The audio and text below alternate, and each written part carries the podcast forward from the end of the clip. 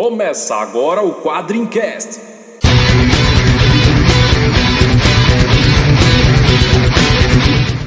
Spartans!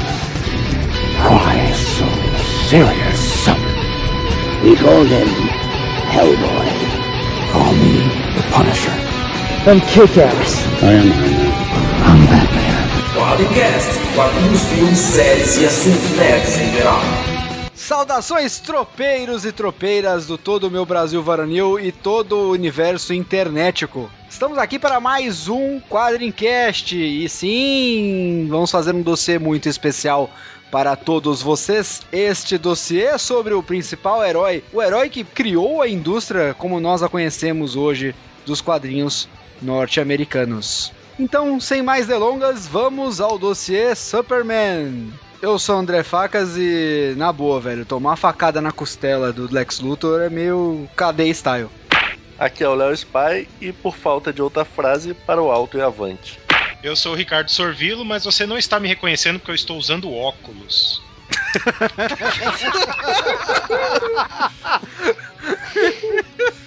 Eu sou o Voltão e eu sou mais rápido que uma locomotiva. Eu sou o Morcelli e o Richard Donner fez o Super-Homem matar o General Zod. Ah, vocês não assistiram o Super-Homem 2 do Donner?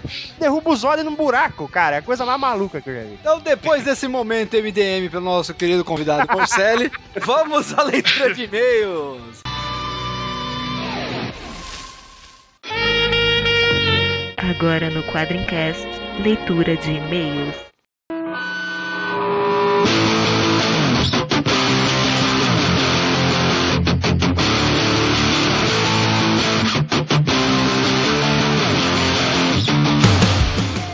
Saudações, tropeiros! Mais improvável do que uma derrota do Anderson Silva, estamos no Quadrincast 50, senhoras e senhores. Salva de palmas.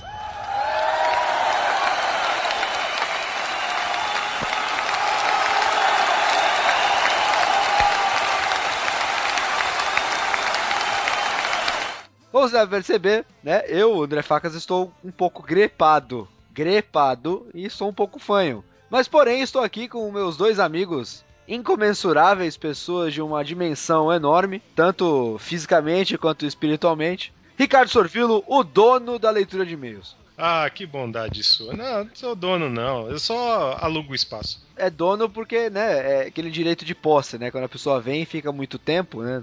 Ganha o dono, né? Tipo favela, né? E também está aqui o nosso amigo Walter Flores Stodic. Tá aí, galera, beleza? E uma coisa, o Ricardo não é o dono, ele é quem manda no dono. Como assim, quem manda no dono, velho? O cara não precisa mandar, não precisa ficar aparecendo, é só precisa mandar nos caras. Que porra é essa, velho? Quem manda é o dono, caralho. Ninguém manda o dono. Não, o dono é a figura pública, ele pode ter uma figura por trás que fica mandando. Tu quer então que o Ricardo seja a figura por trás de você, é isso? Isso é uma bichona!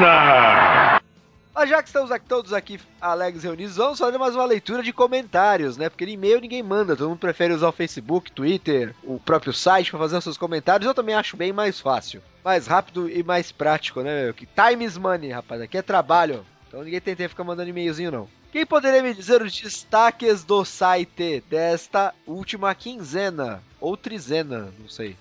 Ah, então, tivemos, tivemos os destaques aí, né? Agora estamos na, na expectativa aí para a estreia do, do Homem de Aço, né? Mas não é só isso que tem no site, né? A gente tem, a gente participou de vários eventos aí, né, por esses dias, né? A gente teve no UPix 2013 aí, no, no último final de semana. A gente teve lá no confronto das sagas Marvel e DC. Na qual eu tive o prazer de participar junto com o Ricardo Sorvilo e fazer um efeito épico. Sim, verdade. É verdade, conseguimos fazer a DC ganhar alguma, né, velho? Os caras fizeram o reboot, estão apanhando de venda de novo já, velho. Mas pelo menos ganhamos lá no UPix. É verdade. DC ganhou. A, a, nossa queridíssima Mari Bonfim, um beijo pra ela. Convidou a gente, convidou o nosso amigo Felipe Morcelli lá do Terra Zero. Nosso amigo Cleverson Braga lá do Cruzador Fantasma. A gente fez um, um debate lá cômico. Foi divertido pra Aí caramba. foi comicuzão ou comicuzinho? Aí entenda quem quiser, né? Pra uns foi comicuzão, pra uns foi comicuzinho. Depende do, do É de cômico quer de cada comer, um. né? Eu me senti um pouco, assim, um pouco ameaçado, que tinha um rapaz ali de mais ou menos 15 anos esticando dedos em minha direção, me xingando. Foi meio jogo de Libertadores, assim, entendeu, sabe? Eu senti falta daqueles caras de escudo, assim, levantando o escudo contra, contra a galera na hora de você cobrar o escanteio. E esse do dedo foi comicuzão e comicuzinho? Não quis descobrir. Não quis pagar pra ver ali, velho. Porque a Inês Brasil tava por ali, cara, e começa com essas brincadeiras, tava meio osso. Mas, mas a gente teve lá, né? O, teve o pessoal também, o pessoal do Renegados Cast lá, que cuidou da, da parte técnica lá, né? Da, do debate. Né, a gente teve o Flash lá, pô, o Flash tava lá, caramba, né? Só que aquele flash lá é movido a álcool, hein, velho? É, aquele Flash movido a álcool. Aquele lá não é flex, não, é só, é só etanol. E teve o, Pablo Peixoto do quadro Coisas, né? Que, que foi o, o juiz da contenda. E, pô, foi divertido pra caramba, a galera tava animada, na torcida lá. Então foi, foi um barato, foi legal pra caramba. Fora isso, todo, toda a galera, né, que participou do UPix, a gente teve lá a, a, tarde toda lá, a gente acompanhou lá a premiação dos melhores da internet. Foi, foi, um, foi um barato, foi muito legal. E também, no, no mesmo final de semana lá no Rio, teve a Super Hero Con que a gente também participou com o Leandro Laurentino. Exato, porque o Léo também não quis participar, tá tirando fotos. Mas o, o Laurentino foi lá e representou a gente muito bem, né? No, no bate-papo e tal. E vamos ter foto de cosplayers no sábado no Facebook. Tem até um cosplay de Laurentino, que até a barriga é igual, né? É verdade. E o Léo Spy fazendo cosplay do Superman depois da malária. É verdade. Depois, depois foi pra Amazônia, né, velho? Não, mas tem bastante foto no Facebook. Se você participou dos dois eventos aí, comentem lá na nossa fanpage no Facebook, que é o facebook.com.br quadrincast. Você vai ver diversas fotos lá dos eventos. Meu amigo Walter. Vamos falar dos produtos? Alguém tem que pagar as contas aqui, certo? Certo, e não sou eu. Você, que é o cara, né, o cara do design, o cara do comercial, por favor, fale, fale, faça o nosso jabá do nosso parceiro. Vamos falar então do nosso super parceiro, a Fiction Corporation. Eu acredito que todo mundo aqui já conhece, se não conhece, tem que ir lá conhecer os modelos que a gente tem da quadrinha com eles, né? O, a gente tem algumas camisetas como a Cyclope Was Right, a Superman do Reino da Manhã, This Isn't a Democracy Anymore, do Walking Dead, e a nossa também tão famosa quanto Ten Rings, né, da organização criminosa do filme do de Ferro. Você pode clicar no site da Fiction, nos nossos parceiros, ou nas imagens que a gente tem no próprio rodapé do site. Você vai entrar direto na página da camiseta. Elas são feitas com 100% de algodão, costura dupla, ombro reforçado e uma qualidade invejável. E para os nerds gordinhos, o que é um pleonasmo vicioso, temos também tamanho tenda de circo. É isso aí, se você duvida do tamanho tenda de circo, da qualidade da camiseta, também na nossa fanpage, você vai ver que no YouPix, tanto eu quanto o Ricardo estávamos devidamente trajados com camisetas da Fiction, né? Obviamente Marvel e DC. E na Super Hero com o Leandro e o Léo. Leandro e o Leonardo, nossa dupla sertaneja. Dizer adeus, mas tenho que aceitar que amores sem vão são aves de verão. E aí você pode ir lá olhar assim, em loco, se você tá achando que a gente tá aqui de bravatas, falando aqui da qualidade da Free Concorrente, você que duvida até da sua própria sombra, vá lá, dá uma olhadinha e veja as camisetas em ação, tá certo? E agora nós vamos a continuação do nosso plano de dominação mundial, quer dizer, plano de participação mundial em todos os podcasts possíveis. Esta semana, meu amigo Ricardo Sorvilo, onde é que onde é que nesse período aí, onde é que nós participamos, por favor? É, na verdade você participou, né, do Tweepcast 16, é esse podcast aí que fala de, de Homem-Aranha, né, exclusivamente de Homem-Aranha, né, e falando do, de Carnificina Total. Cara, pra quem não conhece Carnificina Total, é o famoso Maximum Carnage, rapaz. Lembra aquele joguinho de Super NES? Opa, era legal pra caramba. Tio, teve uma saga do Homem-Aranha que saiu aqui na. Saiu aqui uma vez só. Pela editora abriu em dois encadernados em formatinho. Mas assim, é muito legal. A gente fez um, um, uma discussão bem bacana lá, tá? Com, com, com, com o Wellington, com o Magaren, com o Mônio. E, inclusive o Mônio fez um tráfico de episódios do Doctor Who pra mim. Obrigado. foi muito legal, foi bem divertido. A gente fala bastante do, do, dos personagens, dos jogos. Fala um pouquinho bastante daquela fase do Homem-Aranha, né? Porque tinha muita coisa bizarra acontecendo ao mesmo tempo, né? Tinha os pais do Peter Parker vivo, tinha a morte do Harry Osborn. Então a gente faz um apanhado daquela fase, é bem bacana. Para quem gosta dos grandes sagas da quadrinho, recomendadíssimo. Como vocês estão ouvindo aqui, este é o dossiê Superman. E você sabe que dossiê geralmente tem promoção. Só que aqui a gente não gosta de dar moleza pra ninguém, não é isso mesmo? É isso aí. Se você está no feed e você está ouvindo no feed, saia do feed e vá até o link do nosso site para participar da promoção, porque vo- você vai descobrir que vale a pena. Por que vale a pena? Porque hoje nós vamos sortear para você um encadernado do All Star Superman, considerado por muitas muitas pessoas a melhor história do Superman dos últimos tempos. É verdade ou não? Ou se é. Sim, é da dupla do Grant Morrison e Frank Kittley. Então vale a pena você ir lá participar da promoção para ganhar um Grandes Astros Superman, edição definitiva da Panini. Então você vai lá, vai no nosso site, vai ter lá as regras, leia as regras, leia. Direitinho, por favor, né? E aí você vai lá, participa e corre o risco de ganhar esse incrível encadernado com essa incrível história. A promoção ela é muito simples, certo? Vai ter uma imagem lá no post e você tem que fazer uma legenda dessa imagem. Fez a legenda dessa imagem? O que, que é o que o Super-Homem estava pensando nessa imagem? Você vai lá, curtiu a página do Quadrincast no Facebook, compartilhou a imagem da promoção no Facebook.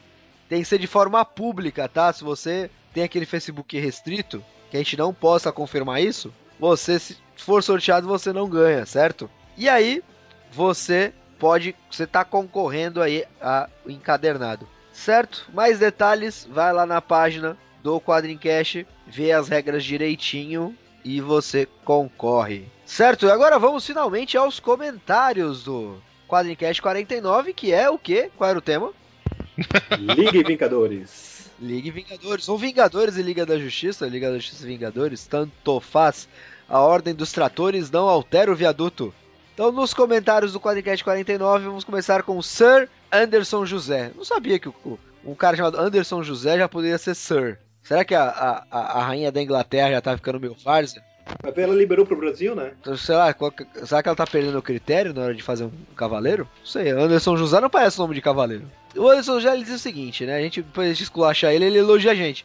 Fala, excelente podcast, pessoal. Por causa de vocês, fiquei empolgado em ler o crossover. Inclusive, já dei um jeito, entre aspas, pra conseguir a história. Assim lerei tudo de uma tacada só. Valeu com W.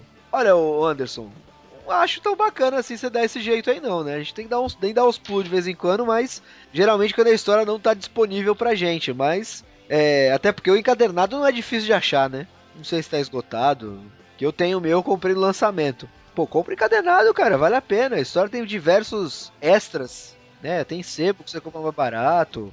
E vale a pena pra guardar. Esse vale a pena. E assim, é um crossover que vale a pena, fica bonito na estante. É, o Ricardo pode falar, né? Ele tá deixando aí pros filhos dele, né? Esse se eu pudesse, eu comprava dois, pra deixar um pra cada um. Vai ter que dividir no meio. É, esse, esse aí eu vou ter que comprar dois pra deixar um pra cada um. Outra vantagem de você ter aí também ter o- a sua edição física. Você vai poder ir lá no FIC lá em novembro e pedir pro Pérez autografar, cara. Que é justamente o que eu farei. Exatamente, aí tá vendo? Ah, que inveja. É, você pode inclusive pe- pe- pegar e pedir dicas de moda pro Jorge Pérez, né? Aquelas camisas havaianas dele, é bacana. Massa pra caralho, velho. Ele pode apresentar as camisetas da Fiction Corp pro Pérez. É verdade, verdade. Bom, próximo comentário aqui do Felipe Passo Silveira, ele fala, fala o seguinte: sorte da liga que eles enfrentaram os Vingadores. Se fosse os defensores, só o surfista botava toda a liga na lona. Aham. Só ele querer e não ficar de mimimi, porque, porque não quer machucar ninguém. Ah, não, mas aí o, o surfista prateado ficar sem mimimi não é o surfista prateado, pô. É, pô. É que nem falar, Laurentino, para de mimimi. Não dá, cara. Ele ia ficar pensando se deve, se não deve, até aí já demorou. Faz parte, faz parte do, do- do charme do personagem, né, velho? Aí ele fala assim: e porra, como o Superman é digno? Ele era mó escroto na Era de Prata e o Batman nunca derrotaria o Capitão. Um cara que apanha pra um palhaço seco e pra um mendigo sem pernas não tem banca. Bom, cara, o, o cara já questionou o Batman, já dá pra saber que ele é bem. é uma pessoa 100% imparcial, né, Marvete? Marvete safado. Né, Então, assim, é, cara, o cara mais digno é o Superman, cara. Ah, ele é escroto na Era de Prata. Era de Prata ninguém considera, agora considera, né? É verdade. Quando é pra falar que o Superman dá um cacete no Thor, né, a Era de Prata não vale. Ah, agora pra dizer que ele não pode pegar o Pô, o, Mjolnir. Superman, o Superman é conhecido por ser o escoteiro, cara. É. Porra, como que ele não pode ser. Não, como ele não é o certinho, não é o. É, cara. Não é. As pessoas elas têm as argumentações muito convenientes, né? Vale pra umas coisas, mas não vale pra outras, né? É engraçado isso. Essa, essa questão do, do Batman e do Capitão América aí é uma coisa que nunca vai. Eu acho que nunca vai, vai chegar numa, numa conclusão, entendeu? Porque, sabe, não, não, adianta. É, se você pega, por exemplo, aquelas fichas de personagem e tal, não sei o que, tá lá escrito lá: o Capitão América é treinado em todas as formas de artes marciais conhecidas e blá blá blá blá blá. E o Batman também é a mesma coisa. Então, sabe, é, até aí Primeiro que é impossível, né? Qualquer um dos dois ser treinado em todas as artes do mundo. Claro, então assim, isso é muito, isso é muito relativo, então não dá pra ficar é, da mesma forma, né, que eles falam, né, ah, o Capitão América por causa do soro do, do super soldado, não sei o que, não sei o que lá.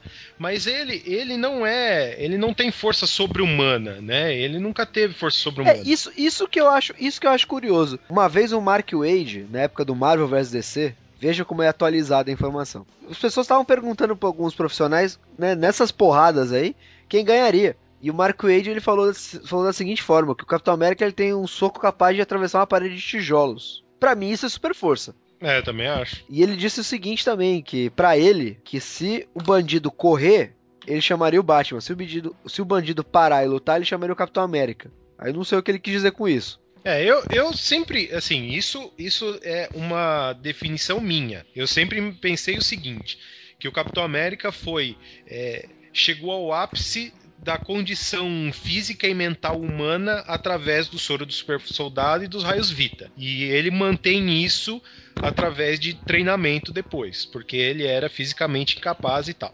O Batman chegou à mesma condição através de treinamento por muitos e muitos anos. É assim que eu vejo. Então, para mim, na minha concepção, eles são equiparados. É assim, Eu- é- é- pode estar errado, mas eu enxergo dessa forma. É, Eu Então, concordo mim, contigo. isso- é, então, assim, eu não vejo mais ou menos entre os dois. Pode ser que um ganhe numa determinada condição ou outro ganhe em determinada condição. Assim, pra não, não ficar. Se a, a Marvel e a DC podem puxar a sardinha cada uma pro seu lado, isso não vai fazer a mínima diferença. Então, É muito con- é, controverso isso, cara. Eu acho que assim, é, o Batman, por ser um detetive, ele tem uma capacidade de análise melhor. E eu acho que na porrada, eu como praticante de artes marciais, a capacidade de você analisar o seu oponente é tão importante quanto a força do seu soco. É, eu acho que o Batman, ele realmente ele tem uma, vantagem sobre diversos outros inimigos. Só que o Capitão América também é estrategista, então é, vai depender muito da condição do combate. O terreno vai importar bastante, assim, nesse, Eu posso estar errado, mas eu acho que assim, o Batman ele tem uma vantagem também maior é, num combate mais corporal. Enquanto o Capitão América, por ser um soldado e tá lá no exército, ser, ser da guerra, ele tem uma vantagem mais em combates mais abertos, com, com maior número de pessoas, vamos dizer assim. Não na parte tão corporal quanto o Batman tem, pela, pelas artes marciais que ele treinou. Ah, não, mas o Capitão América também tem o o background dele de artes marciais, né? O soldado. Lembrando que artes marciais são as artes da guerra, então soldado tem que saber pelo menos uma, né? Mas assim, é um negócio polêmico. Eu, eu sempre fui, fui a favor de a gente gravar um episódio só de porradaria. Pra gente, justamente pra gente levantar esses fatos aí, curiosos aí, que a galera. que todo mundo quer saber, cara. Que eu vou bater na tecla. A gente gosta de historinha bonitinha, de Watchman, de Cavaleiro das Trevas, história que a gente faz a gente pensar, mas o que a gente compra todo mês mesmo é que a gente quer ver porrada. É, É o massavelismo que move o quadrinhos. Então, por favor, né? Se você concorda com isso, dê o seu comentário aí a respeito de um episódio só de crossover. É, e temos quadrinversos também, né? No Facebook. O Marco Aurélio, ele já veio aqui chegando com os dois pés no- na gente, né? Nem reboots, reformulações, crises, guerras secretas me dão tanta raiva quanto crossovers. Pior ainda se for entre Marvel e DC, que são, que são personagens de universos bem diferentes. Quase sempre descaracterizam personagens em prol dos outros. Rapaz, esse cara tá precisando de amor no coração, velho. Cara, acho que a gente já, já conversou algumas vezes sobre isso. Acho que o Facas escreveu muito bem no, no Amolando Facas também sobre é, a adaptação para o cinema de um filme da Liga da Justiça ou dos Vingadores. Ele foi falando um pouco sobre isso. Cara, é, e eu acho que assim, não é só em crossovers, mas acho que qualquer história sempre o, o roteirista, infelizmente, vai usar a mão dos roteirismo para fazer o personagem ficar do jeito que ele acha melhor, para conduzir a história do jeito que ele quer. né? no crossover é óbvio que vai ter isso mais, porque tem que vai, vai ter que ter um, um embate e assim, não dá para agradar todo mundo, né? Nem todo mundo é fã do mesmo personagem. Então, óbvio que alguns vão ficar vão ficar mais insatisfeitos do que os outros, na minha opinião. É, mas é aquilo que também, né, cara? É, o importante, na verdade, num crossover não é quem ganha. Aliás, em nenhuma história é.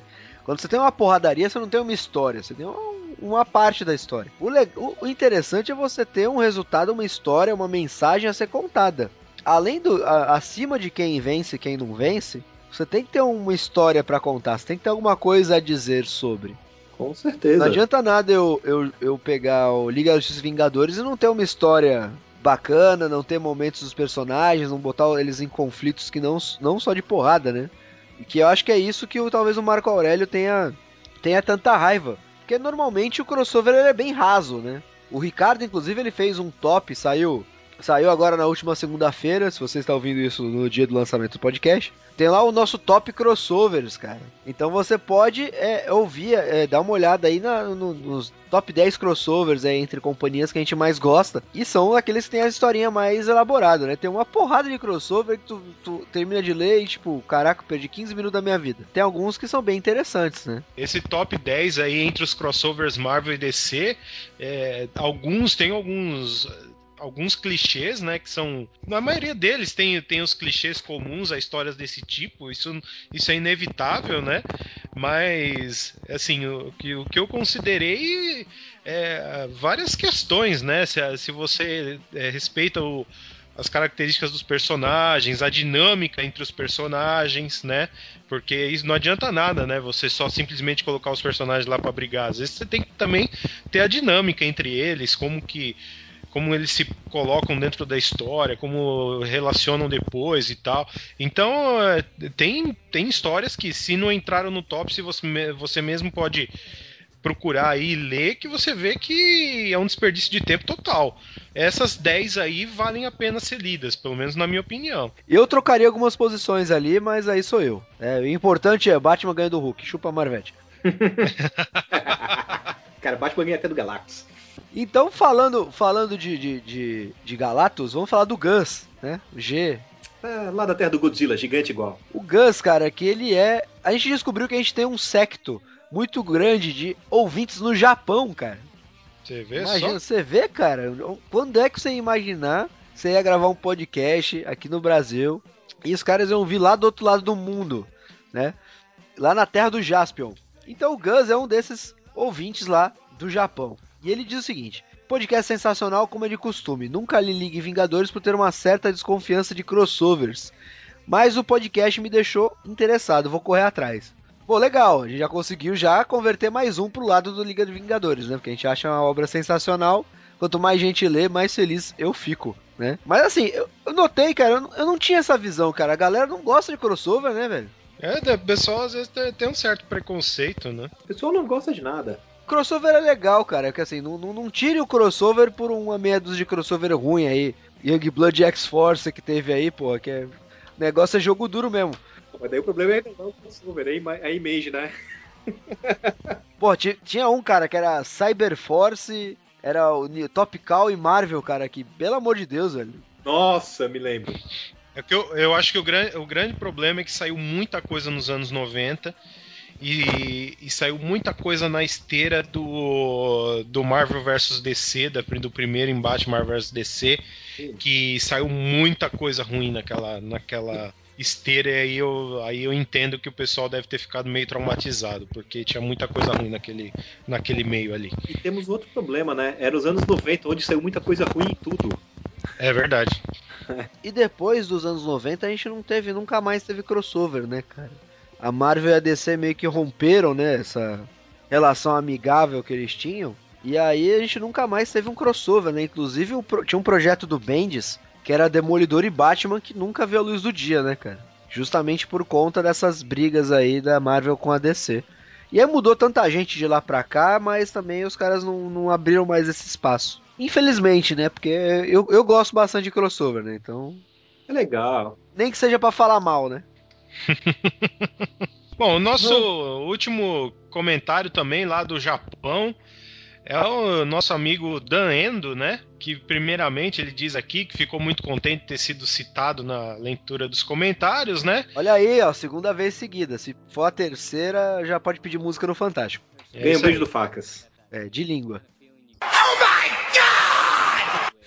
Ele fala aqui, né, que é, ele diz que é ótimo saber que, o- que os comentários dele, que nem são tão relevantes assim, não, mentira, são sim, é, são, são dignos de citação no cast da Quadrim, que ele considera o melhor site de quadrinhos, cara. Opa, cara, rapaz, assim, atualiza o endereço aí pra gente mandar o cheque, cara. Foi vem dizer que não é relevante? Para, né? É, olha lá, Cara, pô. se até o Walter grava com a gente, velho, qualquer um pode ficar relevante aqui, cara. É, ele fala que quanto a esse episódio, ele confessa que ainda não teve a oportunidade de ler, ó, mais um que não lê. É, mas se interessou bastante, ele gosta de histórias do tipo O Edifício do Will Eisner. Pô, também aí, também aí foi no outro extremo, né, velho? Porra, o cara apela. Pô. É, Citou Eisner é foda, né, velho? Pô, fica até com vergonha agora tá falando de super-herói, pô. Porra. Mas ele fala, né? Mas quem não gosta de uma boa história massa velho, não é? É, Ele fala que pena que aqui no Japão é aquela coisa. Quadrinhos americanos é algo muito raro. Em português, então esquece. Vou ter que apelar por falta de opção mesmo para os scans. E um pedido na cara de pau mesmo. Será que não rolava um cast sobre Hellblazer? Porque John Constantine é um personagem que dá muito assunto, na minha opinião. Porque o cara é foda, pra mim, é a personificação do anti-herói. Um abraço a todos e lá vai o meu bordão. É um episódio digno do selo Quadrincast de qualidade. Constantine é legal mesmo, né, cara? E teve uma polêmica recente do Constantine, né, cara? Que cancelaram Hellblazer no título da, da Vertigo e relançaram Constantine, né? Hellblazer mesmo não existe mais. É, é verdade. Que o pessoal tava meio bravo. Inclusive o Léo. O Léo tava bem chateado. O Léo ficou com depressão, teve que tomar, tomar uns remédios controlados aí. Mas é que a Vertigo tá mais autoral agora, né? Não, o Constantine agora ele tá integrado ao. Ao universo DC, que era a ideia original do Flashpoint. É, Eu, eu achei uma ideia bem bacana, assim, uma capa que eu vi que era o Constantine roubando o raio do Shazam, cara. Muito bom. Cara, eu achei, achei, achei uma ideia legal, assim. E o Constantine é um personagem mais apimentado, né? Eu acho. Eu, eu nunca vi muito sentido de ter a separação do universo vértigo do universo super-herói, cara. Também acho Eu, que tipo, eu acho que tinha que ter um, um- um blend mesmo ali, um. Botar um pouquinho mais de tempero no universo dos super-heróis que de fato precisava, né? Mas não, não, acho, não acho ruim não essa mudança. Mas é, vamos pensar, né? Quem sabe? É isso aí, vamos conversar com a, com a Nikita, nossa especialista em assuntos místicos. É, É, Na verdade, especialista em quadrinhos que a gente não lê, né? Então. Brincadeira, é, Constantine eu li bastante coisa. E aí, pra finalizar essa leitura de comentários aí, a gente gostaria de agradecer a você que retweetou, linkou, comentou, todo mundo que ajuda a divulgar o Quadrincast. Lembrando novamente que você pode ir lá curtir o nosso Facebook, que é o facebook.com.br quadrincast, seguir a gente no Twitter, é o arroba quadrim, ou mandar o e-mail para quadrincast.quadrim.com.br. Então, sem mais delongas, vamos ao dossiê do Homem de Aço. Isso aí, o dossiê de Superman. Para o alto e avante! Turutu, turutututu. Cara, é impressionante. Toda vez que a gente termina, alguém canta uma musiquinha.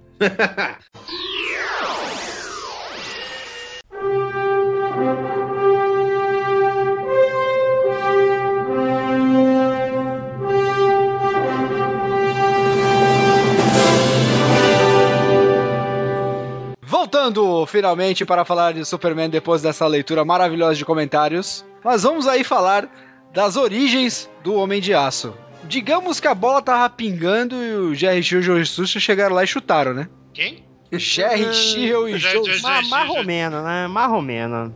Não tava lá? Ele- Não, tava, não tava quicando ali já? Não, eles estavam tentando quase 10 anos publicar a história. É, mas o, o, o grande lance é que a primeira história deles, o Reino do Superman, ele era um vilão careca. E todo mundo sabe que careca Isso. presta, né, velho? Obrigado, agradeço. E o pessoal é, criticava muito essa história. Tinha muita coisa de uma novela de 1930 chamada Gladiador. É ficção científica anos 30, sabe? É uma visão muito limitada das coisas. né? Tanto outras- que eles mudaram tudo depois, né? É, o Superman é uma metamorfose ambulante, né? Digamos assim, porque. Sim, sim. ele- eles relutaram muito é, no que saber o que fazer, né? Pra, pra publicar esse personagem. Porque, ao mesmo tempo que existia a- a- aquela energia nos dois e criar alguma coisa que fosse realmente inovadora, eles também estavam tentando lidar com uma coisa que nem eles conheciam, né? Como todo cara de vanguarda, os caras nem sabem o que eles querem, né? Eles vão lá e É, mais ou menos isso mesmo. É, exi- existe uma série de, de conceitos e ideias que eles tinham pro personagem. Eu vou comentar isso melhor num projeto que eu tô fazendo sobre o Super-Homem, mas eu não posso falar mais sobre isso. Eles imaginavam muitas coisas assim, só que a National na época foi barrando, saca? Por exemplo, o Super-Homem, a, a Lois Lane já ia saber de início que o Clark Kent era o Super-Homem, e a, a National não deixou, sabe? Esse tipo de coisa. Que é uma coisa meio, meio curiosa, né? Como é, como é que os caras às vezes barravam ideia que eles nem eles sabiam que ia dar certo ou não? É, então, isso é um negócio curioso, porque, assim, é, eles tinham um, um editor-presidente, que era o Whitney Ellsworth, que também era produtor da, depois da série de rádio do Super-Homem. É, e esse cara, ele mandava matar e mandava morrer, saca? Então, qualquer coisa que o, que o Siegel e o Schuster fossem fazer, tinham que passar por esse cara antes, até porque já de início, da quando ia sair Action Comics número 1, eles venderam a licença do personagem, né? É, porque deu merda, né? Porque. Que é aquela famo aquele famoso cheque de 120 dólares. né? 100 120, 130, depende muito pra quem você pergunta. Que é até hoje tema de polêmica, né, cara? Vender o personagem, isso é fato. Então, o personagem foi vendido, né? Mas existe, existe muita, muita mutreta aí em cima da- desse negócio, porque o personagem, como ele é originalmente, pertence às famílias, mas o personagem com cueca por cima da calça pertence a DC, saca? É uma bagunça esse negócio de direitos autorais, cara. A lei, a lei americana ela é muito. Ela, ela é um pouco diferente do que a gente. Quer dizer, ela é bem diferente do que a gente tem aqui, né? Então o nosso entendimento às vezes fica até. É tão complexo, né? A gente até discutiu um pouco sobre isso no, no podcast do, do Motoqueiro Fantasma, né? Porque o caso do Super-Homem tá- foi acho que um dos primeiros, né? Bendita da tal lei Mickey, né? Não sei se vocês conhecem Ah, a lei Mickey. Sim, sim, é, é, o problema é ela e, e perdura até hoje, né? Porque semana retrasada o advogado da família já entrou com outra, outra ação e vai rolar de novo o processo. Vai vai ser eterno, né? Vai, vai, não vai ter fim, cara. Mas pra quem tá boiando disso tudo, a DC, desde o do, do, do 78, do lançamento do Superman 1, o filme, eles pagam uma anualidade, né, de 35 mil dólares pras famílias, mas pagam é, plano de saúde, né, pra todo mundo. Pô, que esmola, cara. né? É, e, assim, porque na verdade, se parar pra pensar, é, vendeu por 130, 120 dólares, mas vendeu, bicho. Tá registrado. Pela lei. Vendeu, vende- É, é, In- Infelizmente, muita gente não recebeu dinheiro merecido pelo Super-Homem. Você citou aí o, o primeiro filme, e um cara que prestou consultoria do início ao fim pra produção e roteiro do filme foi um dos principais escritores dele, que é o Elliot S. Maggin, né? Ele foi Exato. consultor do filme, só que nem acreditado ele foi. É normal, né? É, a gente já fala, já falou de algum- alguns casos, principalmente no Vingadores e Liga da Justiça, que o Mark Wade participou ativamente do projeto e não pôde assinar por causa do contrato de exclusividade. O pessoal que trabalhava na, na, na indústria, né, e tanto o e o Schuster também, né, eles não, eles não eram é, homens de negócio, né, eles não entendiam de negócio, eles Sim, estavam, eram trabalhadores assim, era quase como se fosse um, um trabalhador braçal de, um, de uma construção, de uma coisa, só que eles não tinham esse tino, não tinham essa visão, eles estavam ali para trabalhar, então os caras que, eles não tinham essa- esse entendimento, essa visão de que o personagem ia, ia fazer sucesso, poderia É, fazer e- sucesso e, Esse tal. negócio do, do personagem fazer isso é muito importante, porque na época existia uma rotatividade de personagens, né? Não, não se criava as coisas pra elas durarem muito tempo. Tanto, tanto que as, as, as grandes revistas da época eram todas antologias, né? É, exatamente, né? A ideia era que o personagem tivesse um fim, né? E de repente surgiu um cara que perdurou, né? É, E Você ganhava dinheiro produzindo, não produzindo histórias em, em quantidades industriais e É, não criando um produto revolucionário que fizesse muito dinheiro, né? É, o, o- o grande lance, na verdade, é que era o seguinte, né? É, na, na época, ninguém queria criar vínculo, né? Não existia um, um- um personagem. Até existiam alguns personagens que a galera gostava, que ganhava sequência. Às vezes não pensavam no folhetim, né? No formato de contar a história mês a mês, as pessoas acompanharem e tudo mais. Assim, quando o Superman ganhou a primeira edição dele, no Superman 1, foi um revolucionário, porque nenhum personagem tinha uma revista só dele. Que abriu o caminho do Jerry Shiro, do Joe Schuster na National Comics, foi um personagem que é hoje restolhaço que é o Doutor Oculto, que é inclusive frequentemente coadjuvante de história do Superman. Que você não tá ligando o nome à pessoa, ele é aquele cara que no Livros da Magia, num mundo é homem, no outro mundo é mulher. E anda com um ioiô na mão, né? Isso, isso. Ele passou isso. embaixo do arco-íris e mudou de sexo. Você vai colocar esse podcast no, no Facebook e Ronaldo curtiu isso. É, E o, o legal do, do, do Super-Homem no, no, no início foi também foi a- as influências, né? Que né, a, gente, a gente tá falando aí do, da primeira inspiração dos dois, né? Que eles fizeram o reino do Superman lá, né? Com um, um vilão e tal.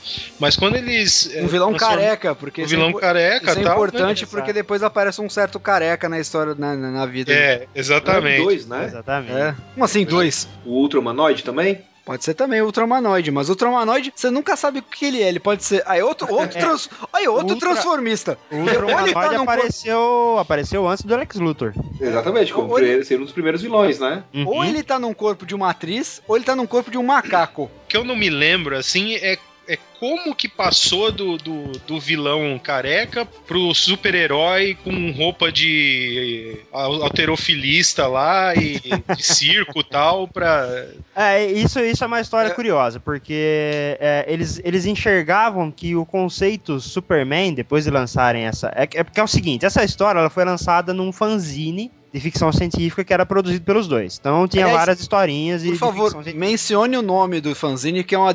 Cara, eu achei Ai, extremamente cara. original o nome, cara. O nome do, do fanzine de ficção científica era Science Fiction. Tem razão. muito original, muito original. Então, é, eles enxergaram aí um potencial pra uma transformação. Tipo, e se a gente fizesse esse cara ser um super-herói, né? Se a gente criar, assim, não um super-herói como a gente imagina hoje, mas alguém poderoso, alguém que pudesse inspirar alguma coisa, né? É, então, a primeira história do Superman foi feita logo depois dessa, dessa publicação. Só que como eles não conseguiam publicar essa porra em lugar nenhum, Joe Schuster ficou tão puto que ele destruiu todas as páginas que ele tinha produzido. Sobrou só Ih, um a boneca ficou nervosa.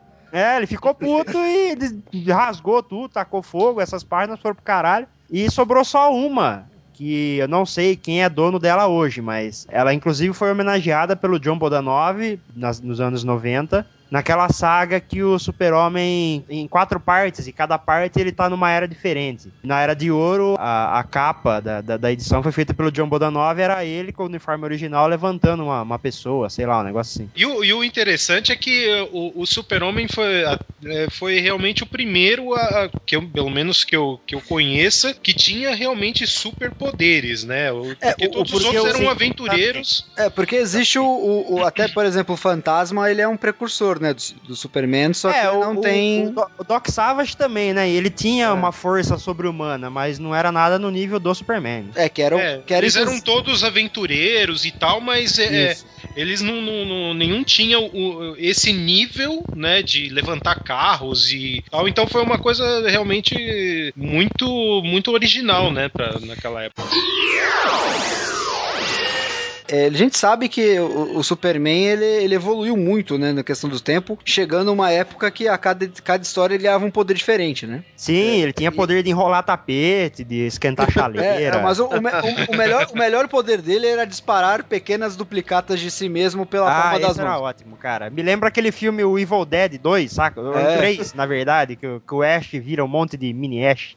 Coisa, coisa linda de Deus. O poder original do Superman, na verdade, é ser a prova de balas, né? Ele tem uma história. Exato. Tem, tem- E correr, né? Correr mais É. rápido que uma locomotiva. É, mas o, o- o grande lance, na verdade, era justamente, tipo, é, pular mais alto que o prédio, ser mais rápido que uma locomotiva. E o grande barato dele ser a prova de balas é por conta do, justamente, é, é, daquilo que ele mais enfrentou nos primeiros primeiras histórias dele, né? Que eram gangsters. Era um gangster, exatamente. Ele não tinha um vilão, né? Alguém que se equiparasse a ele. Eram bandidos comuns, né?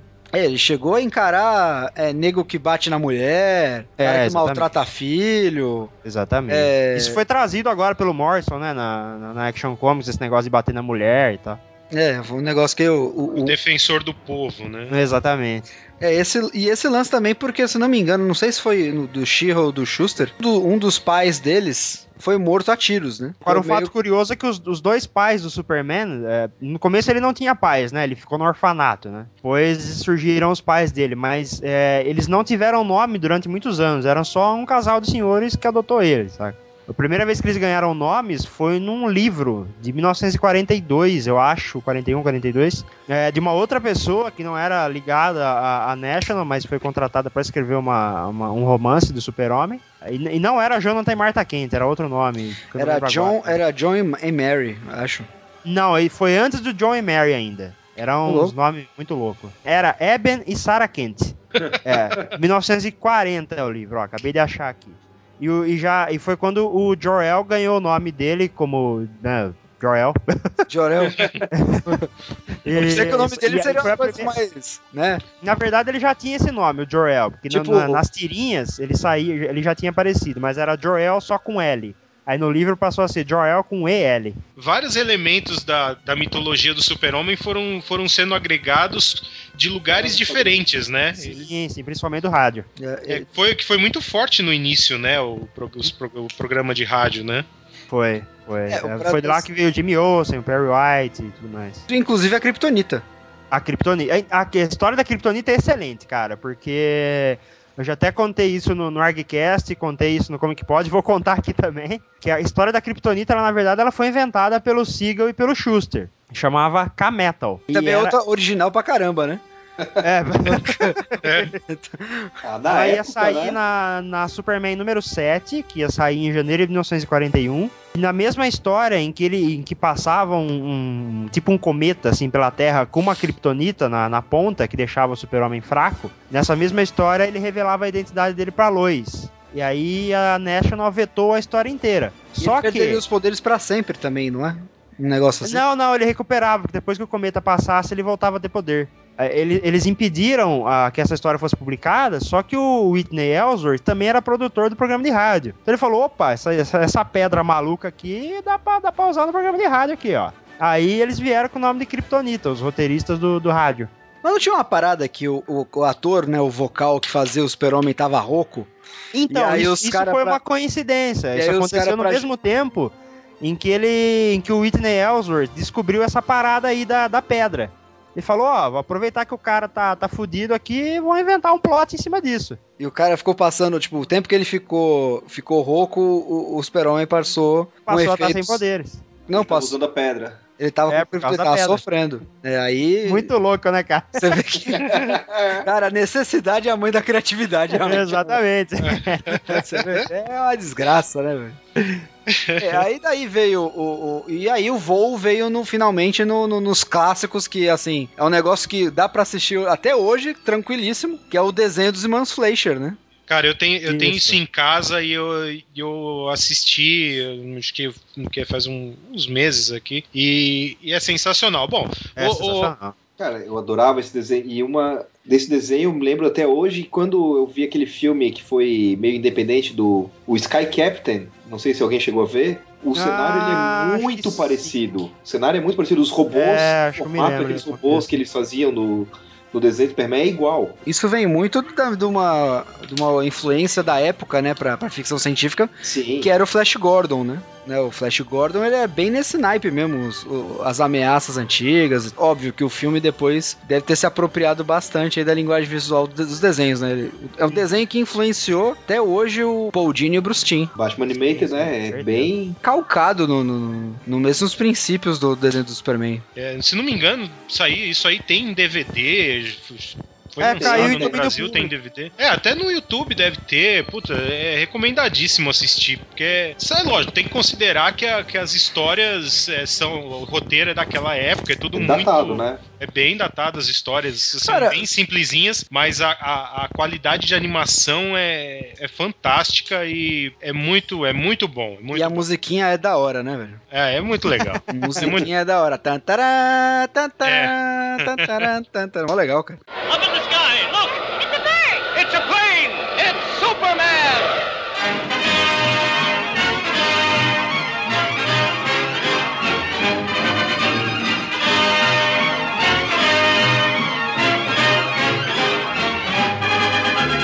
É muito bom. Cara, e aí, assim, a gente teve. Nessa época, obviamente, Superman foi um sucesso retumbante, né? Quando aparece uma coisa fazendo sucesso, aparece o quê? Cópia. Aparece O as, Batman Ah, e a tia dele. os inspirados, né? O Batman, o Batman. Aparece os inspirados, né? Aparecem outros super-heróis, mas aparecem super-heróis muito mais inspirados no Superman em si. Por exemplo, quando você lança o PlayStation, lança o quê? O Polystation. Tem essa. E começou, e começou a aparecer uma porrada. Só que um deles, né? Que aí eu vou discordar veemente que ele, de mim mesmo. Que ele não é um- uma simples cópia, né? Que é o Capitão Marvel, né? Da mesma época e, assim, foi o grande rival do, do Superman na, pela, pelo público, né? É, o Capitão Marvel é uma cópia tão, le- tão legal, pelo menos eu acho, que ela resiste até hoje, né? Eu Mesmo gosto mais sendo- da cópia do Capitão Marvel, que é o Miracle Man. ah, sim, sem dúvida. Mas, é, mas assim, ele, ele foi comprado pela DC e ele podia ter sido eh, guardado lá na geladeira e nunca ter sido usado, né? E ter ficado lá, né? Ter sido ter sido colocado como um personagem menor lá e e Não, mas ele foi, né? Durante anos a DC fez de tudo pra fazer com que o Super-Homem fosse melhor do que ele, até que veio o Reino do Amanhã. Ah, beleza, ele teve, ele teve série mensal e tudo, mas em todas elas, de alguma forma, é, implicitamente, ele é mostrado como menor que o Superman, saca? Ah, sim, sim, Ah, claro. não, se- se- sempre se mostrou, tipo, é, é, como se o Capitão Marvel fosse uma versão é, infantilizada É, é, do Superman. O Superman era é. o sério. quer, quer mais do que na Liga Internacional os caras chamando ele de fraldinha, velho? É, velho. Mas tem uma coisa que eu acho muito legal do Marvel é no na Vingança do Submundo. Que eles deixam o tempo inteiro entender na história que eles querem, como é que é, corromper a alma mais pura do universo DC. E eles deixam entender o tempo inteiro que é o Superman.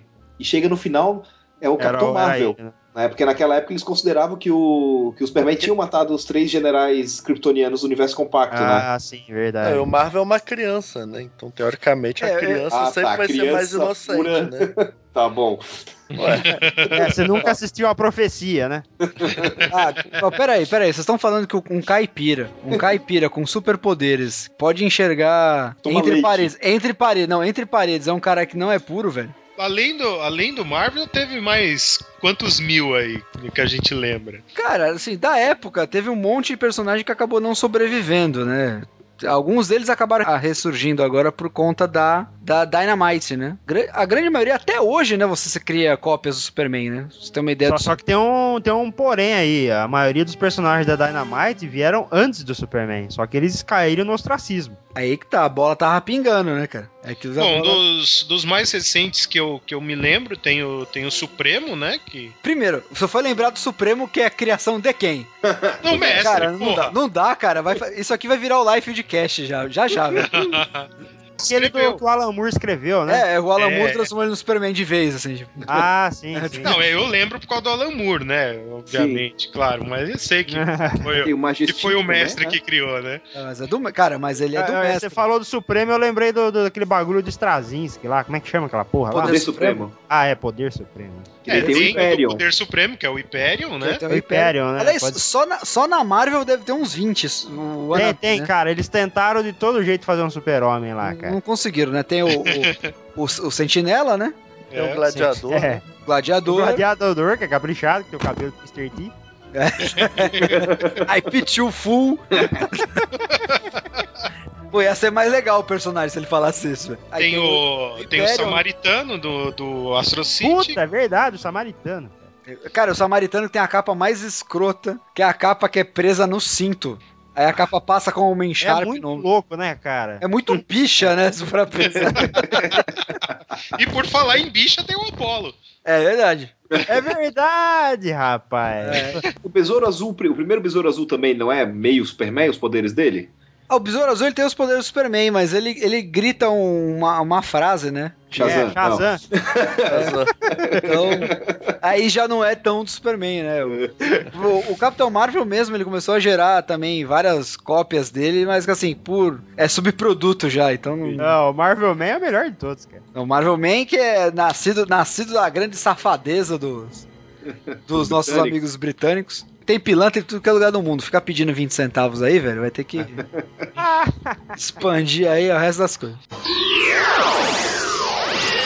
E o Superman também, além de ele ser um, um personagem icônico, né? Que você. Hoje você botou capa e botou a mão na cintura, é o Superman, né? É o Superman, exatamente. É, ele também criou um, um grupo de coadjuvantes ao redor dele que é, assim, é o molde até hoje, eu acho, do- dos- de qualquer grupo de personagem pra qualquer série, né? Uhum. Você tem a namorada, Exatamente. você tem o, o, o chefe de bom coração, Que na verdade é um filho da puta. um filho da puta, é um filho da puta de coração de ouro, né? É. Você tem o molequinho fã, né? Ou virou, Exatamente. aí virou o sidekick, que é Jimmy Olsen, Lois Lane Uhum. e o Perry Wright, né? Então você tem aí Perry White, que antes se chamava George Taylor. George Taylor, que na verdade era o Estrela Diária, né? Estrela Primeiro- Diário, que é o jornal onde o Super-Homem trabalhou agora na cronologia nova do Morrison. Ir pro Exatamente. planeta. É, e aí ele tem. Todos têm as variantes, né? E você tem. É muito engraçado porque fez tanto sucesso esses personagens que quando o Superboy foi criado, levaram a mesma estrutura pra juventude do Superman, né? Que é a Lana Lane fazendo E o papel da namorada, o, e o Pete, Pete Ross. o Pete Ross fazendo, às vezes, do Jimmy Olsen. E você tinha aí N personagens fazendo o adulto sabichão, né? Na maioria das vezes, o, o, o próprio pai dele, né? É, os pais deles começaram a ter uma, uma participação ativa na história justamente com o Superboy. Antes da, da reformulação do Burn, sim, mas é, eles só foram ganhar importância pro Superman depois do Burn. Porque as origens antes do Burn, os pais sempre morriam, né? Sim, os pais sempre morriam, exatamente. É Só, só apareciam no Superboy mesmo. É, inclusive, eles usavam essa morte dos pais, né, como uma simbologia do, do Superboy para o Superman, né? Uhum. É, porque Como- também era uma, era uma, uma salada, né? A, a cronologia pré-crise do, do Super-Homem era Cara, virou uma pra vocês salada do terem, cacete Pra vocês depois. terem uma ideia, o Super-Homem, até a reformulação do Burn, teve nada menos que 13 origens. Bom, E nego, e nego reclamando aí de Bert Wright, Origem Secreta. Não, esse daí tá de boa, pô. Tá só suave, isso. né, velho? Tá- Teve uma, teve uma dessas três origens, se não me engano, o Super-Homem não era kryptoniano. Sim, sim. Ele era mutante. isso. Ele era mutante, exatamente. Nascido, tipo, do- dos pais normais mesmo. Uhum. E aí virou Superman. Só que assim, como diversas coisas que aconteceu na Era de Ouro, isso era esquecido em três páginas. Exatamente. Um Não, não existia o Twitter tal, não tinha internet. Não, ninguém ficava vendo histórico, não tinha essas coisas. né? Mas isso foi reaproveitado naquele Identidade Secreta, então, né? Aquele do. Ah, como é que é o Ah, nome do Kurt escritores? Kurt Busiek, Busiek. né? Não, mas o Identidade Secreta ele pega é, mais a do aquele Superboy Prime, né? Isso. Um mundo onde É, o Superman é, é só um personagem fictício e tal. E o moleque, de repente, descobre que tem os poderes, mas ele não é o Superman. Cara, mas é- esse personagem eu gostaria de falar ele mais pra frente, que eu, eu aprendi a gostar muito dele, cara. É, de? Superboy Prime? Prime? Superboy Prime, cara. Eu aprendi a gostar dele de um jeito bizarro, cara. Que mau gosto. Cara, ele é o Geoff Jones adolescente, cara. Não, não é, cara. Ele é, O ele, punheteiro? cara, ele é qualquer, qualquer fanboy, cara. Tipo, qualquer um. Pega um fanboy que assim, porra, esse personagem aqui, caraca, mataram meu personagem favorito, seus filha da puta. Imagina você podendo interagir com, com esses caras, velho. Tipo, sem. perigoso, né? Se fosse um, um esses fanboys chato com, com os poderes do Super-Homem, seria perigoso mesmo. Porra, é- entendeu? Tipo, é, é, é, é tô, enten- curioso. tô entendendo seu argumento. É, é bem curioso de ser. É tipo assim, cara, é um de nós lá dentro, tá ligado? Sabe um negócio assim? Tipo, pô. Eu mas, tenho certeza que se botasse o Walter dentro do, da- do, do universo de história em quadrinhos, ele agiria da pior até. Ah, não ia ter espaço pra desenhar. Ah, o, não. Walter, o Walter seria o Blob, né? O, Val- o Walter ia só ia poder fazer uma história junto com o Mogo, né? Tipo. Puta Ah, merda. É tipo aquele quadro do League Vingadores, né? Tipo, não, não, é, não, não- não- está acontecendo exatamente isso, mas os planetas se fundindo, né? É, é o nosso jeito que o nosso cérebro interpreta, né? É, é, porque não, não tá exatamente acontecendo isso, é muito grande pra acontecer. Jonathan e Martha, eles fizeram. Eles, assim, eles, na Era de Prata, eles não tinham tanta importância como tem Jorel e Lara. A importância, do, do- do- na verdade, dos pais de Krypton é muito maior né, nas antigas histórias do que é hoje, por exemplo. Inclusive, em uma dessas origens, ele, ele volta pro passado pra descobrir o que era Krypton. Em Aí ele algumas, encontra né? os pais dele e tal, tudo mais. É o cara que descobre do nada viajar no tempo também, né?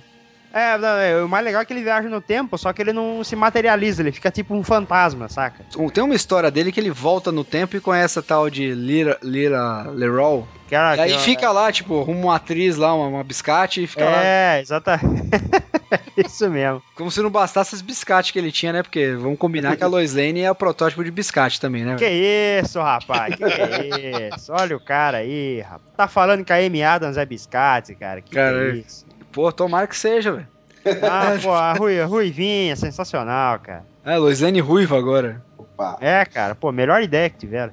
É, é, é melhor, é o melhor de dois mundos, né? Passam- passaram anos, né, fazendo naquela revista da Lois Lane lá, ela brigando com a Lana. Que a Lana era vilã, né, nas, nas histórias. Ainda na Era de Prata surgiu um grupo de, de personagens que é, virou favorito dos fãs, mas até hoje não decolou, apesar de todos eles voarem. Que é a Legião dos Super-Heróis. Poxa, cara, eu acho uma merda, cara. Caraca, o Daniel HDR chorou agora. Ah, mas ele sabe, isso. já falei isso várias vezes pra ele. Não, mas ele se magoou com essas coisas. né? Ele é, ele fica, ele leva pro lado pessoal. brutalmente, assim. Primeiro grupo de quadrinhos que instituiu o bullying, né, velho? Não sei, cara, mas foi o primeiro grupo de quadrinhos que eu li que era uma merda. Não, que é o bullying porque era assim. Imagina que era, era tipo era tipo American Idol, né? Você vai lá, tipo, que poder você tem? É verdade, né, cara? Só, só, só bucha, né, cara? Que poder você tem? Ah, eu sei lá, eu peido colorido. Aí tem lá o botão, sim ou não? Ó, você vê o nível, você vê o nível da Legião quando a única coisa que se lembra da Legião é do, do raio do garoto déjà vu do Sérgio Aragonês, cara. Tá. Puta que eu pariu. Que é Foi o ponto alto boa, da cara. Legião. É a única versão boa da Legião é do, do Aragonés. Mas a, mas a Legião, assim, o conceito é interessante, mas assim, eu acho que o grande problema da Legião sempre foi ter muitos personagens e você não conseguir se apegar a eles, entendeu? Ah, cara, whatever conceito, cara. De, de boa intenção, o inferno tá cheio, velho. É, não, então, mas esse que era o problema. Tinha Ah, tanto personagem que você não, não- nunca, nunca se apegava a nenhum, assim, né? É, é bem isso Tem outro mesmo. problema também. É que toda edição era o mesmo plot. Era a eleição do novo líder. É, porra, era reality show, era reality show, cara. Vamos falar agora de, de outro grupo de restolho, né, cara? Sociedade, Sociedade dos vilões que ficava na da cabeça do Justiça. Darth Vader. Ah, eu pensei que super animais. Pô, os super animais eram legais, pô. Ô, Ô, Pô, Eram tão bons quanto a Legião. É, cara, é, é, ainda assim, bem que foram extintos. ah, o Crypto voltou. O Crypto agora é um tigre. agora é um tigre. É um tia, cara, ele é o, o bicho do He-Man lá, como é que chama? O gato guerreiro. É o gato Porque, guerreiro. pô, não era mais fácil não ter o cachorro? Eu também acho. Ah, o cachorro é maneiro, cara. Pô, todo mundo tem que ter um cachorro uma vez na vida. É, porra, eu tenho três, cara. Tudo bem, eu não, eu não ligo pro cripto de, de ter um cachorro, não tem problema. Agora, se é pra transformar o cachorro num, num Um cachorro dente de sabre que vira robô gigante, não, só deixa o cachorro lá. Tipo, ele passa a mão na cabeça dele de vez em quando lá. Eu acho que a única versão do Crypto que eu menos desgostei, e daí vai entrar numa contradição, porque eu sempre detestei o autor, é a do Jeff Loeb. Que ele, onde ele realmente é um cachorro. Só que é um cachorro com superpoderes. Então, ele, imagina um cachorro com raiva e superpoderes. O problema do Jeff Loeb, e esse vai ser um comentário tão polêmico quanto o Momilos, é que depois que o filho dele morreu, ele ficou meio atrapalhado, né, cara? Ah, mas isso aí tá, tá, tá, tá óbvio, né? Daqui a pouco ele tá adotando o Liefeld achando que é o filho dele. É. É, cara. Depois que o filho dele morreu, é basicamente o plot é sobre o filho dele. É, cara, ele ficou não- meio, meio transtornado. Ele não, não lidou muito bem, não. É verdade. Falando em cara transtornado, Lá vem. desde o, come- desde o começo do, do- do- do- Ambos, né? Que são. Um surgiu por causa do outro, né? Hum. Que é o Superman sempre teve uma relação muito conturbada com o Batman. O sobrinho da tia. O sobrinho da tia. E eles tiveram um título que, né? Um título bem humilde chamado Os Melhores do Mundo. E isso é um negócio muito louco, cara, porque esses títulos melhores do mundo, World's Finest, eles nunca, nunca, até o fim, tiveram uma história juntos, cara. É verdade, essa história, ela, ela reunia histórias dos dois, mas eles nunca se encontravam. Na verdade, era um- um- uma antologia É, porque disfarçada. eles só foram se encontrar mesmo na revista World's Finest naquela minissérie que saiu do, do Steve Rude, depois da crise das Infinitas Terras. Que Puta, aquilo é muito aquilo é- bom. Que é onde eles trocam de cidade, né? Exatamente. Puta, aquilo é muito bom. Eu gosto Muito Steve foda Ru- aquela lá. Steve Rude é muito foda. Mas curioso isso, eu não sabia dessa. dessa... Sim, eles não, eles não se é. encontravam nas histórias, era só pra ter os dois personagens Era, mais era, era, populares. só, era só aquelas capas que tem lá no, no, no Superman Dickery, deles na gangorra com a bomba atômica Sim. e o Bob do outro lado. Era só, era só na capa. Vale recomendar esse site, Superman Dickery, porque, cara, é sensacional. Você já viu aquela capa dele andando assim, um, um avião pegando, batendo num prédio de fundo e ele dando risada? Não, mas o, o- o mais legal é as capas que envolvem ele zoando o Jimmy Olsen, cara. Essa é muito bom. É Porque assim, o Jimmy Olsen chegava assim com um hobby vermelho. Eu não tenho pai, então vou dar um presente para aquele que eu acho que é meu pai. Você, Superman, o Superman. Eu não quero ter um filho como você e taca fogo usando visor de Taca calor. fogo, dá tapa na cara. é uma doideira, cara. Cara, mas sabe o que é mais maluco de- dessa parada do Superman, o Jimmy Olsen? É eles virarem na, na cidade engarrafada lá, asa noturna e pássaro flamejante, cara. Ah, é, teve isso aí, né? Teve, cara, ele- eles Então, é, pássaro encolhiam. flamejante ou labareda? É, Eu acho que era Bird, pássaro flamejante, não era? Flame Bird, né? Flame Bird. Eu acho que eles traduzi, traduziram Brasil primeiro era como labareda. Ah, labareda. Ia o asa noturna, o labareda e o chapolim lá na cidade.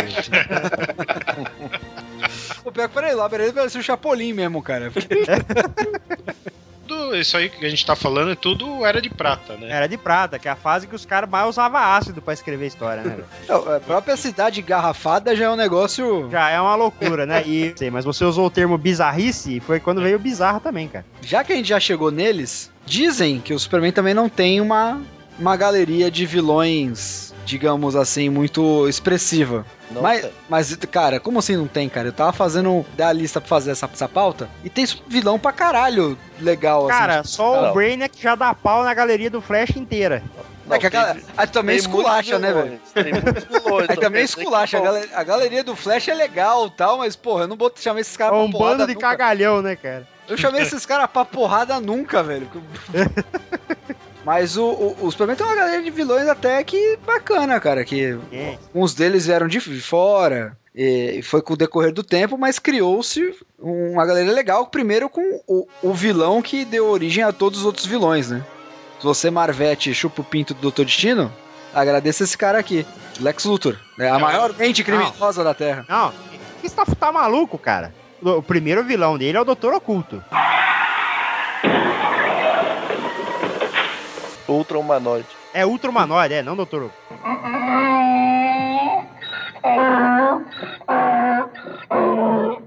Não, Mas é engraçado porque assim, a, a, a gente tem a, a percepção de ter poucos vilões porque eles não. Basicamente só aparece o Luthor, velho, fora da. Ah, e quando É, eles aparecem outro, eles Tem um usam detalhe curioso tanto- aí também, porque de todos esses daqui que, que vocês colocaram na pauta aqui, o único que não surgiu na Era de Ouro é o Apocalipse. Na Era de Ouro ou na Era de Prata, né? É, Ah, tá. Ah, tem o Erradicador aqui também, pô. o Erradicador, o conceito dele já é antigo. Ele só foi ganhar o nome depois, mas... Ah, tem e mesmo assim, vilões, né? mas não, tão, não todos bons, né? O Homem, o homem do- dos Brinquedos, por exemplo, surgiu na Era de Ouro, o Lex Luthor também, Ah, tem o o, Mixuplique também. mas tem os vilões, os vilões, né, que são, os, digamos, os, os pesos pesados e tem os vilões restolho também, né? Tem, tem. Tem o Galhofeiro, por exemplo.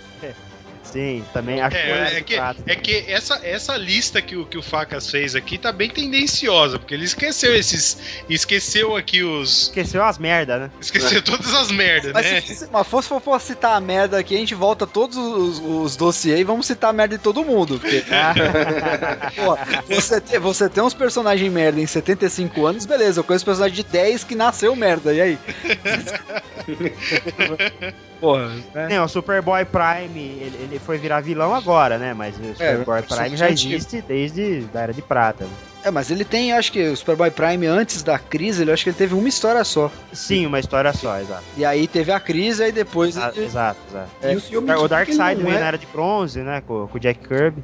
Jack Kirby, você tem aí o Bizarro, que o Bizarro é clássico, né? Tipo, Bizarro era na, na Era de Prata. né, que o... Metalo também, da Era de Prata. Metalo também. Metalo da Prata foi um dos caras que mais melhorou com o decorrer do tempo, né? Ah, com certeza. Principalmente no desenho. O desenho ele era maneiro. O desenho, o desenho era muito bom. Eu acho que é a melhor é. versão que tem do, do Metalo. Porque o, o Metalo mudou tanto no- no- nos quadrinhos, cada um faz um Metalo do jeito que, que, que bem entende, né? Sim. Tem hora sim. que ele parece um robô gigante, tem hora que ele. Parece uma Sei- pessoa, né? É, parece uma pessoa, é, Eu sei tenho- lá, né? Né? Ele- Cagaram É, com ele com a vingança do submundo, né? Quando ele podia transferir, é, juntar qualquer aparelho eletrônico, virava ele, né? É, Ah, aí. só de brincadeira. A vingança do submundo ele ficava, tipo, sobrava uma cabeça e, sei lá. Ele se juntava em qualquer equipamento eletrônico Ele era, ele um era o corpo. T-1000, então. É, Quase isso. Sobrava uma, uma gotinha ali e ele se reconstruía. pior, ele era o TX, cara. do, do Senador do Futuro 3, cara, que é Tô pior ainda. ligado. É- E depois quem ficou assim foi o Super Cyborg, né? Qualquer Não, mas o Super Cyborg, ele- Não, o Cyborg já, já nasceu é. assim, né? Como sendo a consciência dele poder transferir pra qualquer coisa metálica. Ele transformava o metal em corpo pra ele, né? É, agora ele vai surgir numa versão nova no reboot, aí não sei Que é achei vai, horrível o desenho, mas tudo bem. vai ser. É, ah, mas sempre foi horrível, né? Porra. Ah, mas era legal, O cara. cara que é meio super-homem, meio robô caveira. Ah, velho, mas é muito massa velho, né, cara? Sim. Porra, é meio super-homem, meio robô caveira, né, e cara? tu abria e tu abria aquela capa do Retorno do Super-Homem que só aparecia o símbolo dele, e tu virava a página, aparecia o Super Cyborg. Pô, tu- você realmente acreditava que ele era um Super-Homem que usava o metal kryptoniano pra, pra reconstruir as partes quebradas dele. Não, não. Ninguém acreditou, né? É que naquela Ah. época não existia internet, cara. Tem- É. vamos, vamos, vamos voltar esse tempo. No- na gringa saiu, as, as quatro mensais do Superman saiu com a, essa- esse sistema de capa pra cada um dos super- deles, né? E o escolhido pra edição exato. nacional Foi foi, o Super Cyborg. foi o Super Cyborg, né? Tanto que assim, se você parar pra pensar, a edição da Abril é um tanto quanto tendenciosa pro Super Cyborg, né? Pô, o Super Cyborg era quase um, um, um Cable, sei lá, né? Porra. É, E que foi usado a época, exaustão, cacete. né, cara? Foi usado exaustão, como muitos outros vilões, mas é isso que acabava fazendo o vilão ficar.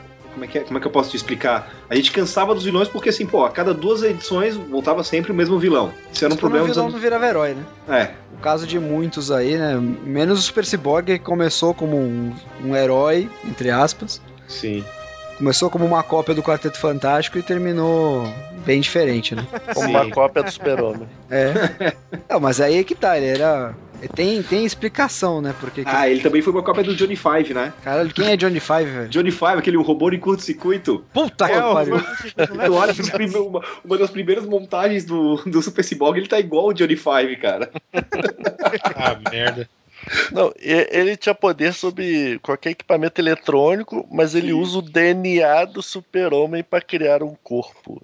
Não Exato, faz exato. sentido. Porque Não, na época ainda eletrônico fazia nos anos sentido 90. Eu quero ver, eu quero ver como é que vai ficar a nova origem dele, porque nos anos 90, o Super-Homem tinha a matriz, como é que é? A É, matriz que trouxe ele, né? lá, Que é lá. onde tinha o DNA É o, dele. é o saco de porra.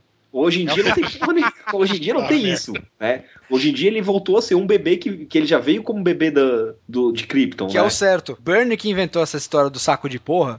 Saco de porra que fica viajando pelas estrelas. Tá É, mas é. Ah, era legal pra caralho. Quanto é legal. recalque. Legal pra caralho o cacete, velho. Era, o saco de- era um saco de porra assim, senhor. A velho. origem do Não, eu tô Bunny falando que vale. Eu vou, eu, vou É. eu vou pegar uma camisinha, eu vou começar a rodar e vou ver onde parar vai ser o super-homem, velho.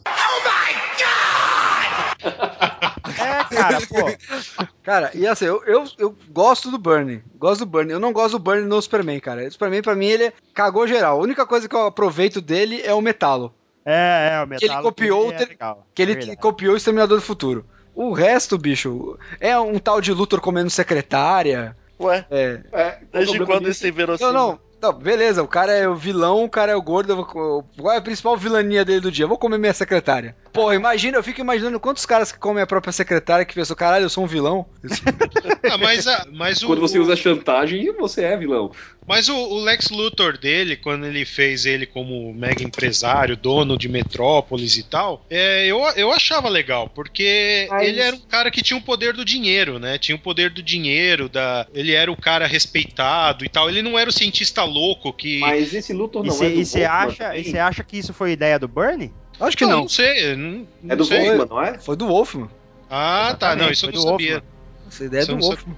Ah, tá. Não, não sabia o disso. não. Bernie foi lá e malandramente Ah, Ah, tá. mas realmente é a mais melhor ou menos. do O que pra mim. aconteceu aí, o que aconteceu é o seguinte: a DC precisava de uma origem nova pro Super-Homem para depois da crise e ela ele come, a, a Janet Kahn, que era presidente na época, começou a fazer meio que um leilão de história, assim, sabe? Ó, traz a traz sua ideia aí, a melhor vai, vai ser publicada. Frank Miller deu ideia, o Caraca, eu queria ver o Superman. Sim, sim, o Frank Miller deu ideia. O oh meu Deus do céu, como é que chama outro cara lá, outro cara famoso pra caramba? Ronaldo. Ele é Pelé. muito no. Corinthians. Pelé. O cara, o cara que criou o, o Howard lá, o Super Pato. O Steve Jabber. Isso, ele também deu, deu, deu, deu pitaco. Caraca, o saco de porra foi certeza a ideia do Steve Jabber, velho. Daí o Wolfman deu pitaco e a Janet Kahn não gostou de nenhum. Só que ela gostou de algumas ideias do Wolfman. Aí o Wolfman ficou sabendo que o Bernie tinha acabado de pedir as contas na Marvel. Falou, ó, tô com umas ideias aqui pro, pro super-homem, já que você tá desempregado, por que você não vem aqui dar uma, dar uma melhoradinha aqui e publica essa merda. E aí deu nisso. Conheci essa história como um outro pedaço, que di- digamos assim que o, o- tal qual o Jorge Pérez, todo o contrato ele colocava lá que ele poderia sair, a cláusula de exclusividade que ele poderia sair pra fazer Liga Vingadores, que o, o Bernie falou uma vez que ele abandonaria qualquer título que ele teria se ele pudesse escrever e desenhar o Superman. E aí quando pintaram a oportunidade de chamar ele da DC, ele largou a Marvel e foi embora. Hum, mais ou menos, cara, ele já, ele já tava demitido. E também, um- acho que um dos vilões mais conhecidos, né, que tá aí até no novo filme do Man of Steel, que é o General Zod, que nasceu no meio da Era de Prata, né? Exatamente. É que- Surgiu uma vez só até o Bernie trazer ele de volta. É, nos- isso nos quadrinhos, né? Depois no. Nos quadrinhos, isso. Ele só apareceu de novo nos. sucesso. Ele só apareceu nos quadrinhos novamente por conta do filme. Porque é, é aquilo, né? O Superman é um personagem antigo pra caramba, evoluiu junto com as mídias, né, em paralelo, com rádio, com televisão. E, assim, muita coisa criada fora veio, né? E o- a versão do Zod que a gente conhece, que é mais famosa, ela não chegou a existir nos quadrinhos antes do filme. Exatamente. Pra ter uma ideia, a, a ideia do Zod, ele era um general maluco de Krypton, Uhum. Seria um paralelo com o General Lane, né? Queria dominar Krypton com um exército de clones bizarros dele mesmo. Uhum. Olha só. Porra, que ideia. Olha que plano interessante. Nossa, mano. Então era um monte de bizarro, de cap. Né? Obviamente o Zod na época era careca. Eu, eu, eu vou falar que eu curti pra caralho esse Zod novo aí, achei muito maneiro. Ele parece o gladiador, né, cara? Ele parece o gladiador que está no filme A Parte do Super-Homem. Aliás, é, aliás os É. dois pais do Superman são Robin Hood, né, velho? Curioso. Mas o Robin Hood que vale é o Kevin Costner. É. E o, o, o Zod, ele veio, a versão dele dos filmes, ele veio pros quadrinhos por conta da passagem do, do Donner, né? Meteórica no- nos anos 2000, que ele trouxe Muito o, boa, por sinal. Que é muito legal, por sinal. Talvez eu acho que me- é a fase que eu mais gosto, assim, de, de histórias né, de- das revistas principais do Superman é, é essa. Porque tem muita história legal, assim, tipo, de, que dá pra ler fora da cronologia de boa, assim, não tem muito. Depois da origem do Bernie, vocês sabem que a primeira origem pro século XXI é do, é do Jeff Lubb, né? Ah, aquela merda lá. Que ele meio que volta no tempo também, né? Isso. É, Que exatamente. aí foi, daí depois descobre que na verdade foi uma realidade criada pelo Brainiac. É, era uma maluquice assim. É, aliás, o Brainiac também é uma das coisas que eu não perdoo o Bernie. Brainiac, hipnotizador de circo, porra. Não, isso sim, Verdade, isso foi uma cagada. O Brainiac é, é um que mudou bastante, né? Da, da versão pré-crise pra pós-crise, né? É, ele começou como aquele alienígena é, sem calças. É, é o Coluano, né? Verdinho. É, o Coluano, né? Ele, Lex Luthor verde lá. É. ele era o Ele até encolhe... coloca o Super-Homem numa jaula, né? Você lembra disso? Isso, ele, ele, ele é encolhedor de cidades, né? É, E é. basicamente ele, quer, ele gosta de. Ele, ele é um colecionador, parece o Ricardo. É, o Ricardo coleciona a cidade engarrafada? Também. Olha, que interessante. Garrafadas, principalmente. Só esquece cidade, só garrafada. Ah, quem não? E aí depois ele foi evoluindo até aquela versão que até hoje a galera mais velha acha mais maneira, que é a versão robozão, né? Da crise. Porra, eu tinha um, eu tinha um boneco daquele, daquele robô. Aquele, Ah. boneco- aquele robô era muito maneiro. Então, Pô. essa versão nova do, do Morrison é, é, é uma mistureba de- dessas, porra toda, É né? uma mistura da porra, né? Pra, pra ver assim. É bem, é bem insano mesmo, É, cara. bem- é, o bicho era. parecia um, um. Ele nem menciona, não chama o Brainiac por Brainiac, né? nesse- Não, não, é Só colecionador, né? Colecionador. colecionador e tal. E é um bicho muito escroto, parece uma centopeia. É a centopeia humana, né, cara? Já assistiram? Assistiram?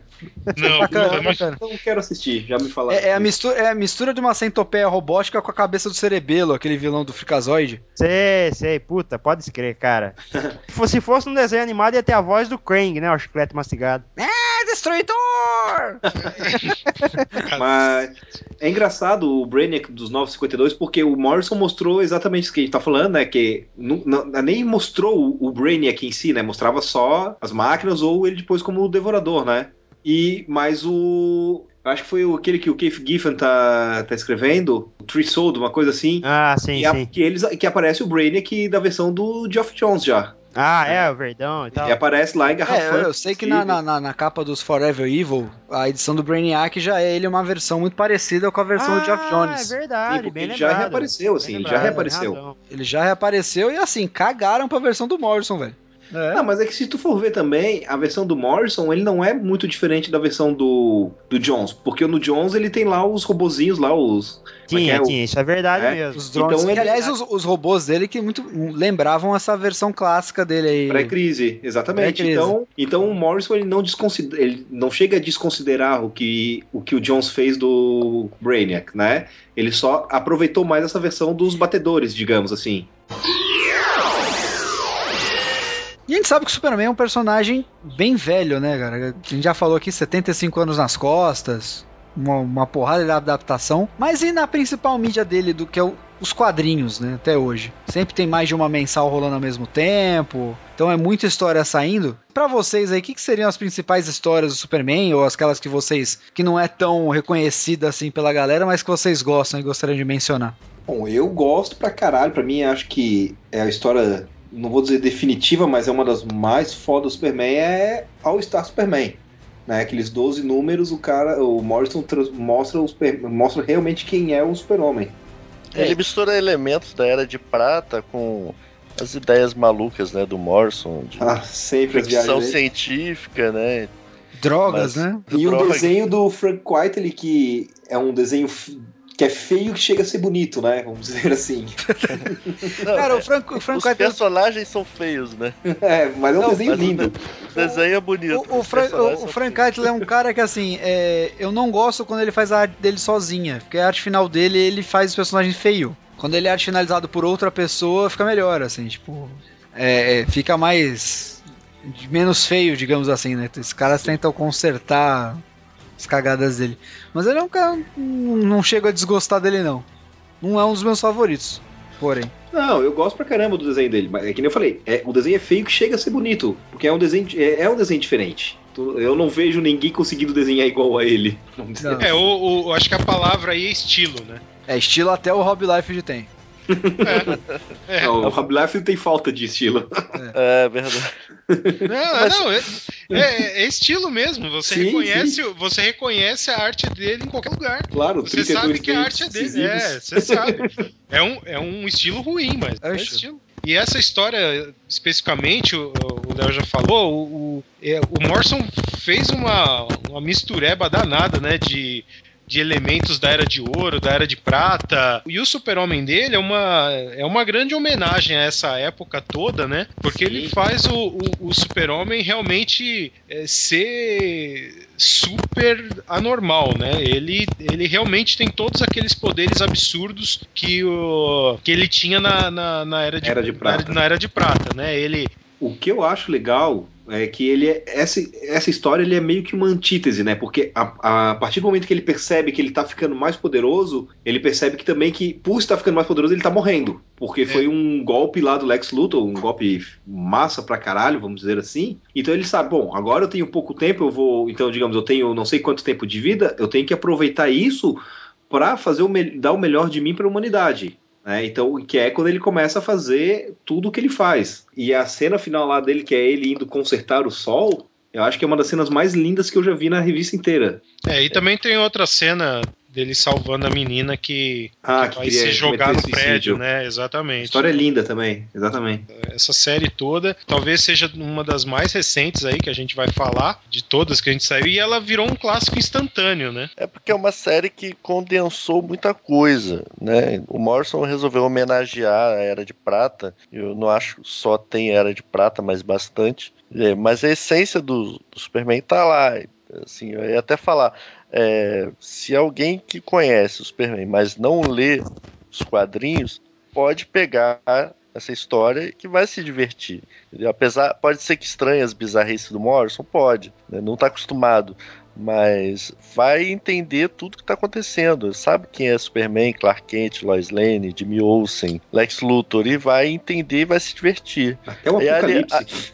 É, até o Apocalipse ali tá diferente, né? De uma certa maneira, ele tá ali também. É. E, e, aliás, essa história é o encadernado que a gente vai sortear. Exato. É isso aí. Exatamente, hein? Se você não prestou atenção à leitura de e-mails, eu, se eu fosse você, eu voltava lá. É, e se ninguém ganhar, eu ganho a revista. Na, na Ah. cara. Origem Secreta, que é um dos meus desenhistas favoritos, que é o Gary Frank, que pra mim é, eles fazem uma das duplas definitivas. Então o Geoff Jones e o Gary Frank, eles tem algumas histórias deles assim, eu acho que até nem tanto Origem Secreta, mas Brainiac em si, a história é muito boa, né? Foi adaptada recentemente aí para Superman Unbound, mas não é a mesma coisa. Prefiro Não. no gibi ainda. É, nem Prefiro- longe a mesma coisa. nem de longe é a mesma coisa, né? Os temas são muito, são muito parecidos, mas assim, tem um detalhe na história. Tem outras mídias, mas não vou, não vou dar spoiler aqui, tem que vá lá ler, que é muito foda, e, assim, tem, traz umas consequências muito interessantes, assim, pro, pro, pro Homem de Aço, né? Toda a run do Geoff Jones com o Gary Frank é sensacional e é recente também, né? De 2000 e 2006. Isso. Tem um arco que é com a Legião dos Super-Heróis também, né? Que é- Isso. E começa é com Bem legal. Começa com o Les Sun, né? Que é o, o, o Geoff Jones e o, o, o Richard Donner. Richard Donner escrevendo. E aí você tem o, o Mundo Bizarro, Que é sensacional. que é muito, muito, muito bom também. Ele pega. O que ele faz com o Bizarro é basicamente o que ele fez com o Brainiac também, né? Pegar as versões que ele que tinha do personagem, tanto era de prata e antigamente, e as atuais, e misturar numa. juntar tudo numa só, né? E acho que o jeito que ele fez foi muito bem feito no Bizarro. Tem também aí na sequência você tem a Legião dos Super-Heróis, depois Brainiac, depois New Krypton, que aí a partir de New Krypton não é tão. O, o Já é Jones mais acaba, fraquinha. o Jones acaba saindo, né? Mas Não, mas acho É. que até New Krypton é bem legal. até New Krypton é Sim. bem legal, cara. A, a- a série que, é, digamos, não é o Superman, é o Kal-El em New Krypton, é bem divertida. Pois eu acho que exageraram, tinha que dar um final naquilo tudo e tal.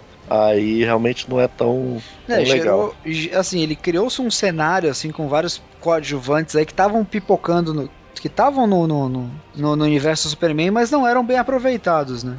É, e aí o Jones ele conseguiu co- dar um papel para todos eles. Muito personagem antigo também ele reaproveitou para algumas coisas e é bem legal assim. Bom, a história do Superman, que muita, muita gente não considera dele, mas eu considero que é o Reino do Amanhã. Quem, por exemplo, pegar uma dessas séries, é a All Star Superman, seja alguma dessas quatro estações, alguma básica, imaginar um futuro, pra mim é o Reino do Amanhã. É uma história do Superman, por mais que tentem me convencer do contrário, os fãs do, do Capitão Marvel, Não, não é uma história do Capitão Marvel. não é, não é. Ele, tem uma Pode ser- boa participação, mas pode não ser- é uma história dele. Você pode dizer até que é uma história da Liga da Justiça, que eu até Nem acho que seja da Liga até da Justiça. até relevo. É, é, assim, de certa forma. porque os Desde que outros personagens não têm um desenvolvimento muito grande. Não, não, mas na verdade é uma história da Liga da Justiça, porque o que faz a história são é aqueles personagens que você tirar, você não tem. Você não tem história, né? Sim, é, um sim. deles é o Superman, obviamente, que tem o maior, maior destaque. É uma história da Liga da Justiça baseada numa decisão que o Superman teve. É, né? porque Isso ele que é assim, só que se a gente chegar e no várias âmago, decisões dele, né? se a gente Tem- chegar no se a gente chegar no âmago mesmo do negócio, a Liga da Justiça ela é inspirada pelo Superman. Então é, é uma história do Superman, sim, entendeu? Tipo, porque a- são as decisões dele que movem a, é a decisão dele abandonar a humanidade, a decisão dele voltar à humanidade e a decisão dele o que, que ele vai fazer, né? Depois da Exatamente. tragédia. São as três decisões aí que ele que, que movem a história. O Reino da Manhã é épico, né, cara? Tem uma história também que é muito. que é recente, que é muito. É um one shot, são 20 páginas, que é a do, do Joe Kelly, né? Que ficou famosa aí. Que é a história da Elite, que é o, o que é tão engraçado sobre verdade e justiça. Que aqui saiu como olho por olho. Que bom, né? Não são 20 páginas, acredito que sejam mais porque era uma edição comemorativa. Devem É. ser Que a o Elite dobro é a, ou o triplo, né? a Elite é a versão DC do Do Authority. Authority, né? Authority. Não é bem uma versão, é claramente inspirado no Authority. Mas assim, mais do que o Authority em si, na ideia do Authority, né? Sim. Ser heróis que, né, heróis modernos que matam, que são moralmente questionáveis, etc. Que é o que a gente etc. vê também no Reino do Amanhã e vê aí nesse, nessa Elite, né? Exato. E, e- e é assim, cara, ele dá uma aula de por que, que o super-homem é relevante e sempre vai ser relevante. É a lição que o Magog aprende lá no, no Reino da Manhã, né? As pessoas escolhem o que mata ao invés do que não mata e acabam morrendo. É bem, é bem por aí, assim. E, e tem aquele tapa, tapa de pelica, né, que, que, que se dá no, naqueles fãs que né, principalmente consideram o super-homem um cara... Um cara Antiquado. antiquado e tal. Bonzinho demais. É, exato. Eu Vocês falo. Vocês ouviram os filmes. né? Entendeu? Então, Mas essa história dá um susto no leitor, assim. Esse al- público-alvo aí de que acha que o super-homem é bonzinho tem uma, umas jogadas assim que, não, ó, o super-homem não é tão bonzinho. é, eles tentam, tentam jogar e a mensagem. Eu, eu acho que é uma mensagem bem curta e grossa, assim, né?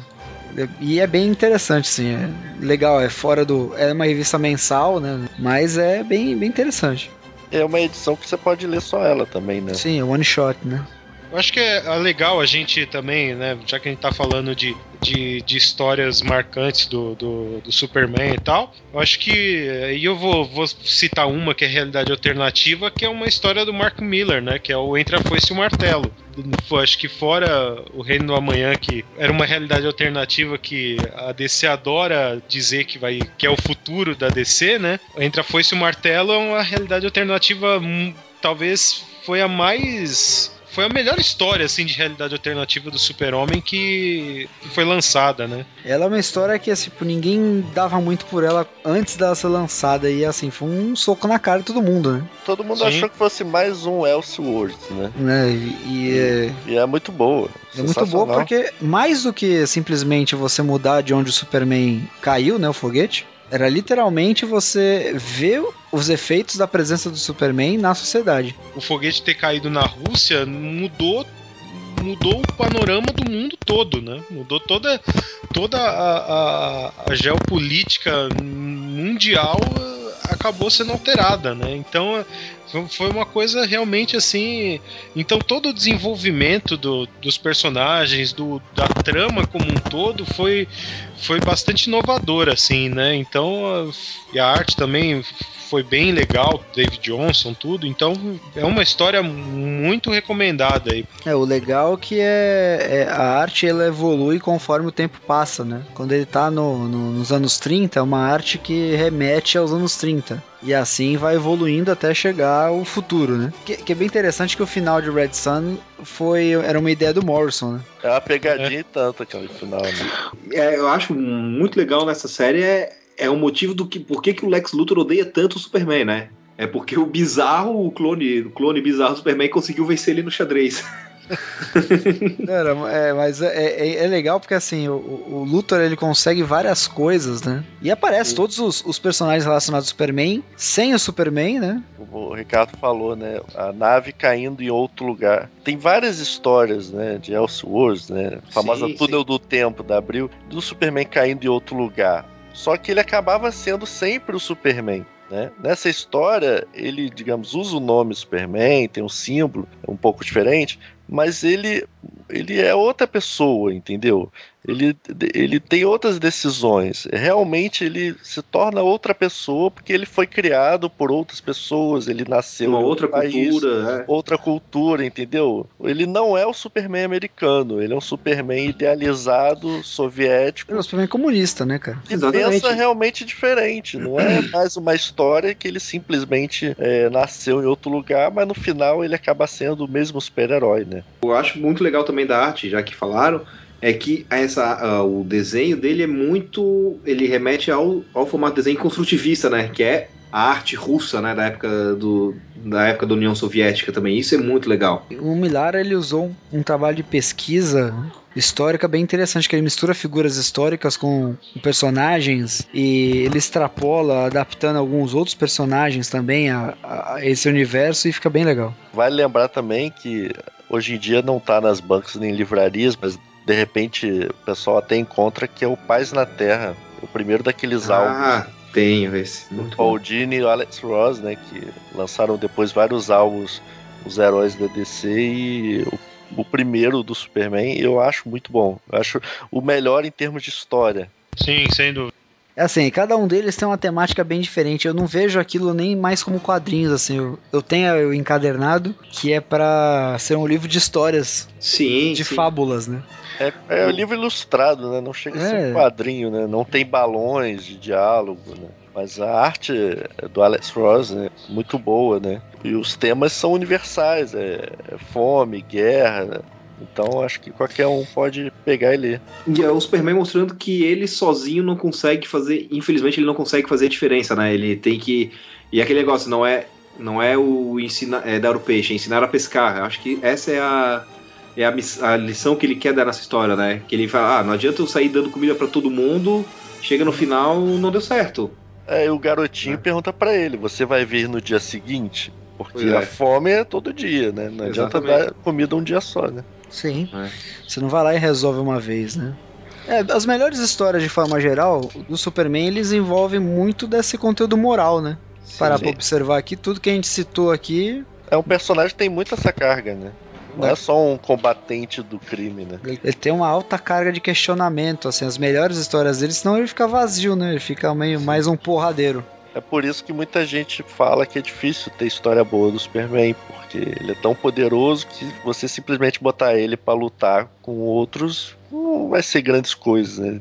Por isso Isso. tem que criar algo diferente pra ele, né? É, a grande questão da história do Superman, eu já falei isso uma vez, mas é legal repetir. É, o Superman vai fazer tal coisa porque ele pode. Não é o poder ou não poder fazer a coisa, é dever ou não dever fazer a coisa. O Morrison ele bota um pouco isso na- no primeiro arco dele da Liga da Justiça, que é aquela da invasão dos marcianos brancos, que chega no. Ele fala no, no final, ele fala, por que, que a gente tá aqui? A gente não tá aqui pra. Ai, não sei agora, não lembro, mas ele fala ele deixa no final falando, estamos aqui pra ajudar quando vocês caírem, né? Não é pra ajudar, é, ficar levando vocês no braço, mas pra quando vocês caírem, a gente aj- ajudar vocês a se levantarem. E isso é ser o Superman, na minha opinião. Bom, acho que é legal citar também aquelas duas histórias do Alan Moore, né? O, o que aconteceu o Homem de Aço e o Para o homem que O homem tem que tem tudo. Para o Homem que Tem Tudo, né? Também é, é bem legal, né? Que são histórias pré-crise, né? São as São duas bo- últimas são- histórias pré-crise, né? Isso. São as duas São- últimas histórias São boas histórias, mas eu acho que envelheceram mal, minha opinião, assim. Ah, sim, sim. São, são histórias criadas é, mesmo com a visão de histórias de antes de crise mesmo, né? Não são É, muito isso- realistas, não são... É, eu acho que é, É, legal, nenhuma assim. história é realista porque sempre tem um cara de cueca pra fora voando, né, cara? Mas elas Agora- são, elas são bem calcadas na Era de Prata, né? É, aquelas histórias elas são homenagens, né? Elas são. Sim. é, Assim, o que aconteceu com o Homem do Amanhã, ela é, realmente é uma homenagem, né? Era de Prata, é a última história realmente. Mas para o Homem que tem tudo, cara, é uma história que eu considero a mais universal, assim. Sim. É, eu acho que eu acho que elas são legais assim pra Elas- quem se você se, assim, a gente não não tá também não tinha nascido também na, na, na época, né? Mentira. Bom, Já estava é, a gente, nascido, mas era um é, pequeno a gente não acompanhava quadrinhos, né, quando a gente era muito pequeno, né? A gente não teve oportunidade de, de acompanhar na época. Muita gente mais nova que a gente, muito menos, né? Então não tem essa noção de como era, né, os quadrinhos pré-crise, né? E duas histórias do Alan Moore você consegue ter uma ideia de como era é, uma boa ideia sem apelar para as bizarrices de legenda Krypton e os super animais ou essas palhaçadas Essa é um todas. filme pornô, né? Krypton e super animais. É, é. Vo- você consegue ter uma ideia de como de como era o- a vibe das histórias do, do super-homem na, na- naquela época, né? Falando do Superman fora dos quadrinhos, eu acho que a versão mais é, é, famosa e mais comentada, e talvez eu acho que pra, pra muita gente que é a definitiva, são os filmes, né? É, Parar o pra... pessoal, Os filmes modernos, muitos né? profissionais de quadrinhos consideram Christopher Reeve como definitiva. Não, eu considero o Christopher Reeve como definitivo. Facas dormiria de conchinha de forma heterossexual com ele, né? Opa, com certeza, até porque ele foi, né, ele foi príncipe Da lá Cinderela. na Cinderela lá do, do- da BBC, então, tipo... Tirou do baú essa. É, Ah, eu já tô- falamos isso no Quadricast 47, isso. Caraca. O Reeve, ele conseguia. é, ele era um bom ator, né? Então ele conseguia transmitir várias nuances do Superman. E, Sim. assim, inclusive a, a babaca, né? Inclusive é babaca, exatamente. Inclusive a babaca, porque ele, ele- é- é- a Lois pergunta pra ele: Você consegue ver minha calcinha? É rosa. Você já viu, velho? É babaca pra caralho. Mas daí. Cara, essa- e- esse é o diálogo mais maluco que eu já vi num filme de super-herói, cara. Porque ele vira, ela vira e fala: Ah, você consegue ver minha, minha roupa de baixo? Ele, ah, eu tô vendo, é pink. E ela, você gosta de pink? E ele, ah, I like pink very much. Que porra é essa, cara? Ainda, é- ainda é um pouco diferente, porque ela, ela tá atrás do vaso, né? Aí ele fala É, que não, não, eu não consigo ver e tal, né? Porque não, chumbo. você tá atrás do vaso tal, de chumbo e tal. Aí ela dá. Eu, eu assisti ontem o filme. Ela afasta um pouquinho, né? Aí ela começa a perguntar de uma outra coisa. Aí, aí no que ela afasta um pouquinho, aí ele interrompe ela e fala, é pink. Ela, o quê? É pink. Aí ela. Aí ela fica sem jeito e tal, aí que, que rola isso aí. Sério, a, a, a Margot Kidder era uma baranga, né, velho? Que bosta. É, velho, ela não. Cara, a Lois Lane mais linda foi a Terry Hatcher. Ah, não, Terry Hatcher ainda. Ah, não, ela, ela era gostosa, mas eu acho a, a Erika Duras muito melhor, cara. é, versão de Smallville eu não considero nem Superman, velho. Mas era uma Lois Lane. Muitas homenagens a Terry Hatcher na época. Pô, cavalona. Pô, Olha os mão peludas se revelando aí, ó. Ah, meu Deus. Ah, vai dizer que vocês também nunca fizeram. Ah, para. Não, a, a Terry Hatcher ganhou, ganhou alguma, sim, mas a Erika Duras. A a Erika Duran ser capaz do Morcelli, ele vai, ele vai acabar a gravação até mais cedo aqui pra ir lá. Porra, cara, ela, ela era uma cavala, cara. É, se a gente for contar Smallville, ela era, é, é, a, é a mais bonita de todas. É, a não tem o que falar, todas. cara. Porque dos filmes, realmente, nenhuma delas foi Só a assim. Amy Adams agora, né, cara? A Sim. Amy Adams agora Mas a é. Amy Adams não é a gostosa. Ela é gatinha, mas não é a é gostosa gatinha, que é nem a Terry Hatcher. Cara, depois que botaram lá a mina que tem um, um olho de cada cor lá pra ser a Lois Lane no Superman Returns, eu não acredito, não duvido de mais nada, velho. A ô mina sem graça aquela. Cara, aquela. O é- problema nem era ter um olho de cada cor. O problema é que a testa dela era maior que a minha, que sou careca. não, é, parece que ela usava peruca, né? Tipo. É, cara, muito bizarro, cara. Mas vamos falar Não, dos mas- filmes que valem, né? Tipo. É. Vamos lá, vamos lá. O Ó. Superman 1 foi escrito pelo Mario Puzo, do Poderoso Chefão. É isso é uma coisa, um detalhe que ninguém lembra, né, cara? É, pois é, muita gente não se lembra disso, mas o roteiro é do Mario Puzo, é, com consultoria do, do Elliot S. Megan, como a gente disse anteriormente, e dirigido pelo Richard Donner, que já era conhecido pelo, principalmente pela profecia naquela época. E, e depois ele, ele escreveu o 1 e o 2, né? Já na pegada. Sim, sim, ele tava filmando já 1 e 2, né? Aí rolou uma treta dele com a Warner lá, ele acabou sendo demitido e o Richard Lester assumiu e refez todo o segundo filme. Ele fez basicamente como uma comédia, né? Beleza? Sim, sim, Vocês é chegaram, a- chegaram a assistir. Versão A- diretor? a versão Ou- diretor? Eu assisti, assisti Não. sim. E aí? Bom, ele mata o Zod. Como ele falou na frase. Ele mata o Zod e mata os, mata os três, né, na verdade. Ele Tem celofane? mesmo? Sem celofane. Ele usa aquela cabine que tira os poderes kryptonianos, joga os três lá dentro e depois joga os três num buraco na, na, na Fortaleza Solidão, cara. É aquele Cara- buraco que o não, não se joga misteriosamente no. É, aquele que o Leônidas dá um chute no cara e fala This is Sparta. This is Sparta! É o posto do Castelo de Grayskull também, né? É, é. Pô, caiu todo mundo. Não, o mais legal é que ele derruba dois, a Lois Lane derruba um e os dois ficam sorrindo, felizão, saca? Cara, o que eu gosto do Superman 2 é a cena do bar, que são duas cenas, na verdade. Primeiro a dele sem Pode poder, crer, cara, pode né? crer. Chega o Sheldon, né? Dizendo This is my spot. né? É, é, é. E no final, quando o Clark vai lá de propósito aceitar com o poder de volta pra dar o troco. Pô, mas eu vou te falar, hein? O, o, o super-homem também é, é- O cara É é, um filho da puta, né? Babaca, pô.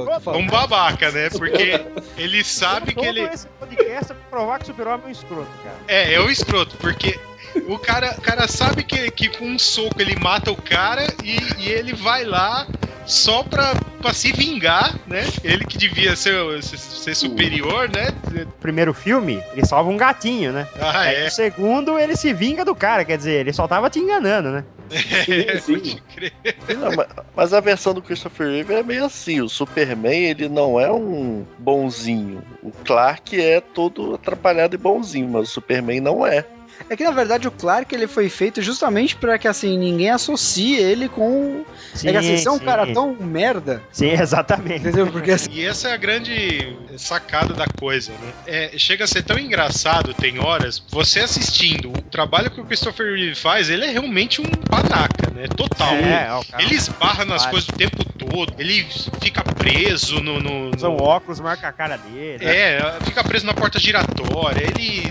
E, e na hora que ele vira o super-homem, ele fica totalmente confiante, assim, né? Então é, é, muito, é muito legal. É muito legal realmente essa mudança na, na atuação dele, assim, que é, que é sensacional. No Superman 2, acho, com, quando ele perde os poderes, eu, pelo menos, quando eu era pequeno, eu achava até que, inclusive, era outro ator que fazia o Clark Kent do Superman, porque ele ficava de, completamente diferente, né? Na minha visão, como criança, nos seus 6, 7 anos. Tem que dar um mérito à dublagem que fizeram, é que, assim, ele conseguia fazer a voz ser diferente. Ah, O mas no cara filme ele fazia- também faz, cara. Mas no original na faz voz- mas também. eu não, cons- eu, não me, eu não vi o filme original, então eu tô dizendo que o mérito da dublagem nacional, que hoje em dia a gente vê muito pouco disso, e agora que tá voltando, né? Mas naquela época a dublagem nacional era, era excelente. Né? Mas é o, o trabalho de ator do Christopher Reeve é muito bom mesmo. É o muito cara é um É o ator. melhor ator que, digamos, já inter- interpretou um, um É, super-herói. eu, eu, eu não vou falar que ele é o melhor, porque eu acho que o Henry Cavill, ele, ele manda. Assim, vocês não viram o filme ainda, mas é, ele manda muito bem, assim. A questão é que ele não teve tempo pra explorar o Clark Kent, saca? O filme é Sim. muito super-homem mesmo. Então, É, por uma, até por uma falta de tempo de filme, não deu pra ele explorar essa- essas nuances. É, mas sei lá, tu olha pro rosto do Henry Cavill e eu não consigo ver o Superman, sabe? Convence. Christopher Reeve, porque o Christopher Reeve, pra mim, como pro Facas já, já falou, é o Superman definitivo. É, felizmente ou infelizmente, não sei. Ele pode ser o definitivo, mas a gente gostar de outras versões também. Sim, sim. Não, nada Não, impede. eu- Eu já, cara, se eu sobrevivi a Lois e Clark, cara, eu sobrevivo a qualquer coisa. Nossa, pode não, não, crer. né, mas cara? eu, eu não tô Tá que dizendo, eu não tô querendo tirar o mérito do, do Henry Cavill como Superman, mas eu tô dizendo que tu olha pro rosto dele e você não reconhece o Superman. Ah, mas é, é Pode que ser tá, que a cara. atuação dele convença, né? Mas o rosto. Ainda. É, assim, o filme ele é, ele é muito, muito estéreo, saca? É, ele é um filme, ele é muito ficção científica, vai ter muitas horas vocês vão ter que usar a cabeça pra entender o que, que Ih, tá passando. fudeu, velho. Não, é verdade, é verdade. O filme, o filme é muito ficção mesmo, científica, assim, filosófica e tal, do que emoção, empatia e tal, que é uma coisa que, o- que o Christopher Reeve passava já de começo, né? Por isso que muita gente estranhou, assim, eu, vi, eu tava vendo a crítica internacional outro dia, eles estavam falando que Christopher Reeve continua sendo o melhor super-homem de todos, isso aqui. Agora, o Christopher Reeve já no primeiro filme ele teve chance de, de mostrar eh, várias nuances, né? O Henry Cavill não, ele, ele teve que mostrar, um, ele teve que lidar com um roteiro em que ele é o super-homem ponto final, sabe? Eu fiquei meio decepcionado com a escolha do Zod de novo, assim, com, como vilão. Eu, eu, Puta, eu vou te falar que foi a melhor coisa que fizeram. cara. eu vou te falar que eu gostaria bastante de, de ver de Queria o novo. Luthor agora, pô. De novo. Ah. Todo Cara, eu- filme tem o Luthor. Não, cara, eu É, queria ver porra. o. Cara, quando eu. O Você vai... Singer já fez essa cagada, cara. Não, não, cara, eu queria ver o Brainiac, cara. Mas o Brainiac Ah. pode aparecer aí futuramente. É, eu, eu acho que o Brainiac agora ia ser pesado demais, cara. Eu queria ver o O Brainiac. caiu, caiu bem, velho. Entendeu? Porque o, o, o Brainiac, é, pela própria história dele, ele abre, ele já abre uma, uma porrada de leque de história, né? Porra, só a cidade engarrafada, Puta, a cidade engarrafada ia destoar completamente do tom do filme, cara. entendeu? Tipo, tá, mas a cidade engarrafada é um hipercubo, porra. Você explica? Ah, não, cara. Vixe, ia, ia ser uma cagada violenta, cara. cara. É, é coisas que eu acho legal. Coisas. É, Eu então. acho É, legal, velho. Sabe aquela conversa mole do- dos produtores que, ah, não, esse super-homem não cabe no universo do Batman do Nolan. Tá? Tudo mentira, viu? Dava certinho. É, tá É tudo óbvio. preparando. Daqui a pouco aparece um contrato bonito pro Christian Bale. É, é, bem Já isso tem. mesmo. Agora, agora, assim, não, não acho que o filme do Singer seja ruim. Na verdade, eu acho ele muito bom. Eu O filme também. do Singer é Superman 1 refeito. Hum, Então, mas o- é o Superman 1 refeito com a mensagem correta, saca? Porque o super, primeiro que o Super-Homem não é escroto. e segundo que eu acho que o, o Singer conseguiu passar em uma frase o que 75 anos de quadrinho não conseguiram até hoje. Que é aquela hora que ele tá voando, com a, abraçado com a Lois, ele vira pra ela e fala assim: Que você não tá ouvindo nada, mas eu tô ouvindo os pedidos dele todos os dias. Pedindo por ajuda, rezando, não sei o quê. E é isso que eu tenho que fazer, saca? Você fala que o mundo não precisa do super-homem por causa daquela, daquela reportagem que ela tinha feito. E aí ele fala, ó, o mundo precisa. Eu daqui de cima, de fora, eu tô ouvindo os pedidos dele, saca? A definição absoluta dele, saca? É, ele faz esse paralelo com, com o Salvador, assim, tipo. É, mas é, é sou isso que ele é, O- sabe? o É isso Kev- que, o- o Kevin quem Smith- acredita em, em Deus faz quando reza, sabe?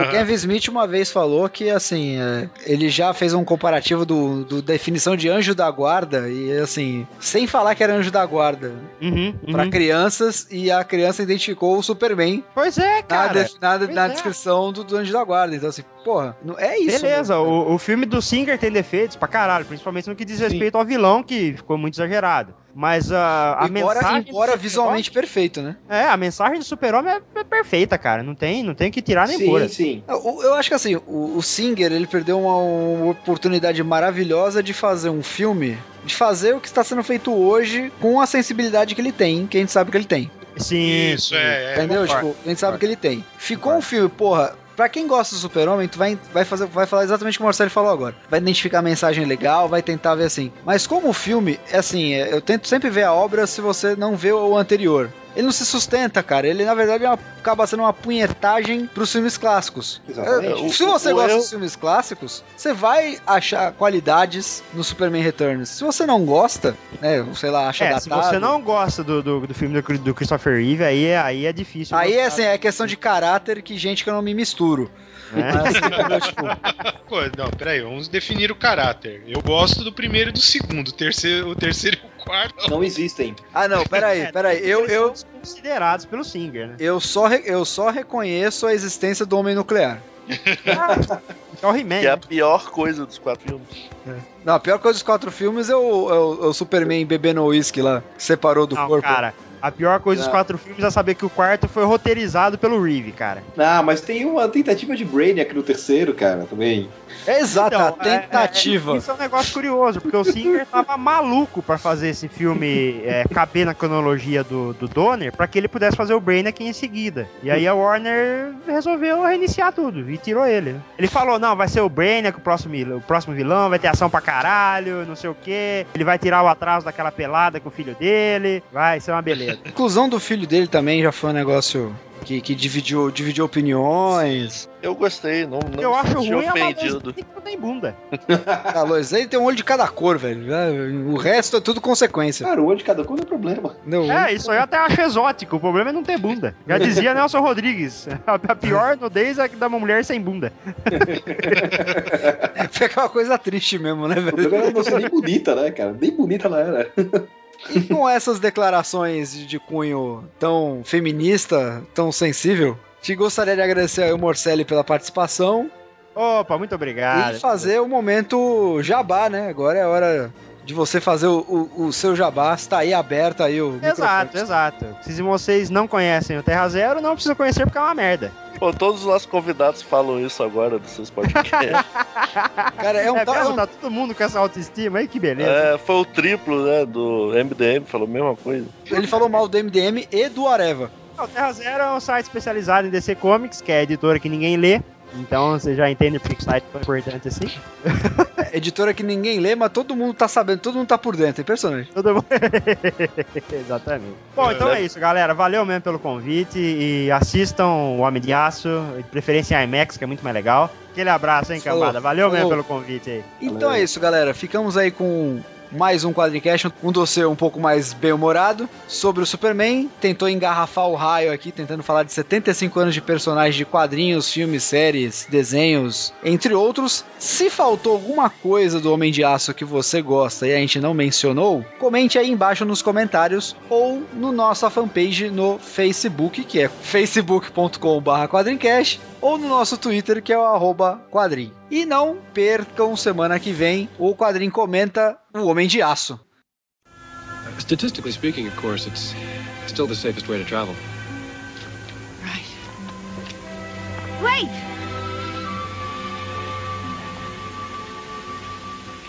Who are you? A friend.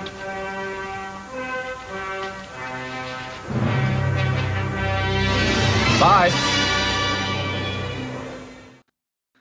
Eu- o Mark Wade é a única opinião que eu levaria em conta nesse caso. A opinião dele, nesse caso, é a única que você não deve levar em conta. Porque ele é tão. não, é verdade. Porque ele é tão apaixonado pelo super-homem que o cara fica meio cego, tá ligado? Que ele é meio cego, a gente sabe, né? Afinal de contas, a mulher dele largou ele pra pegar outra mulher, né? Caraca, rapaz. Ela conseguiu emprego porque ele mostrou uma fanfic dela onde a Moça Maravilha perdia o cabaço pro Robin. Caraca, rapaz. Fui na mesma cabine de imprensa que o cara. Tacou amendoim nele, velho? não, cara, mas eu queria dar um soco nele. Ele dormiu? Falam que eu conheço Eu uma não sei nem se ele ficou até o fim, cara. Cara, eu conheço uma pessoa que foi numa cabine com ele e ele dormiu a cabine inteira depois meteu o pau no filme. Boa. Não, é claro. Mas se tá o filme, certo, ué. Se o filme fez ele dormir, Ah, é porque não é bom. Né? Nada mais justo, né? é, né? Mas eu um aposto que ele gostou também. do, do super-homem com a roupa coladinha, cara. Aliás, dizem as más línguas que sentiram falta da cueca porque a cueca tapava o volume. Ah, cara. Seu eu- comentário veio de um Parando homem. não, cara. Esse comentário veio de um homem, inclusive. Não reparei nisso, cara. É. Mas eu sei que o Superman Returns teve efeitos digitais pra diminuir o volume. Ô, louco, hein? Verdade, verdade. É, o curtiu isso, né? O atual centroavante da seleção. Os centroavantes da seleção, eles têm um gosto sexual meio um pouco... É, os caras ficam no vestiário, né, cara? Os caras É, meio- são meio suspeitos. meio, meio estranho, né, velho? Um, um, gost- um, um confundiu três travecos com mulheres, né? Não, mas ele, ele O fez outro- isso porque ele tava com hipotiroidismo. Ah, sim. Será que daria pra gente falar dos filmes agora, cara? Que eu tomo remédio, que eu tomo remédio, que eu tomo remédio.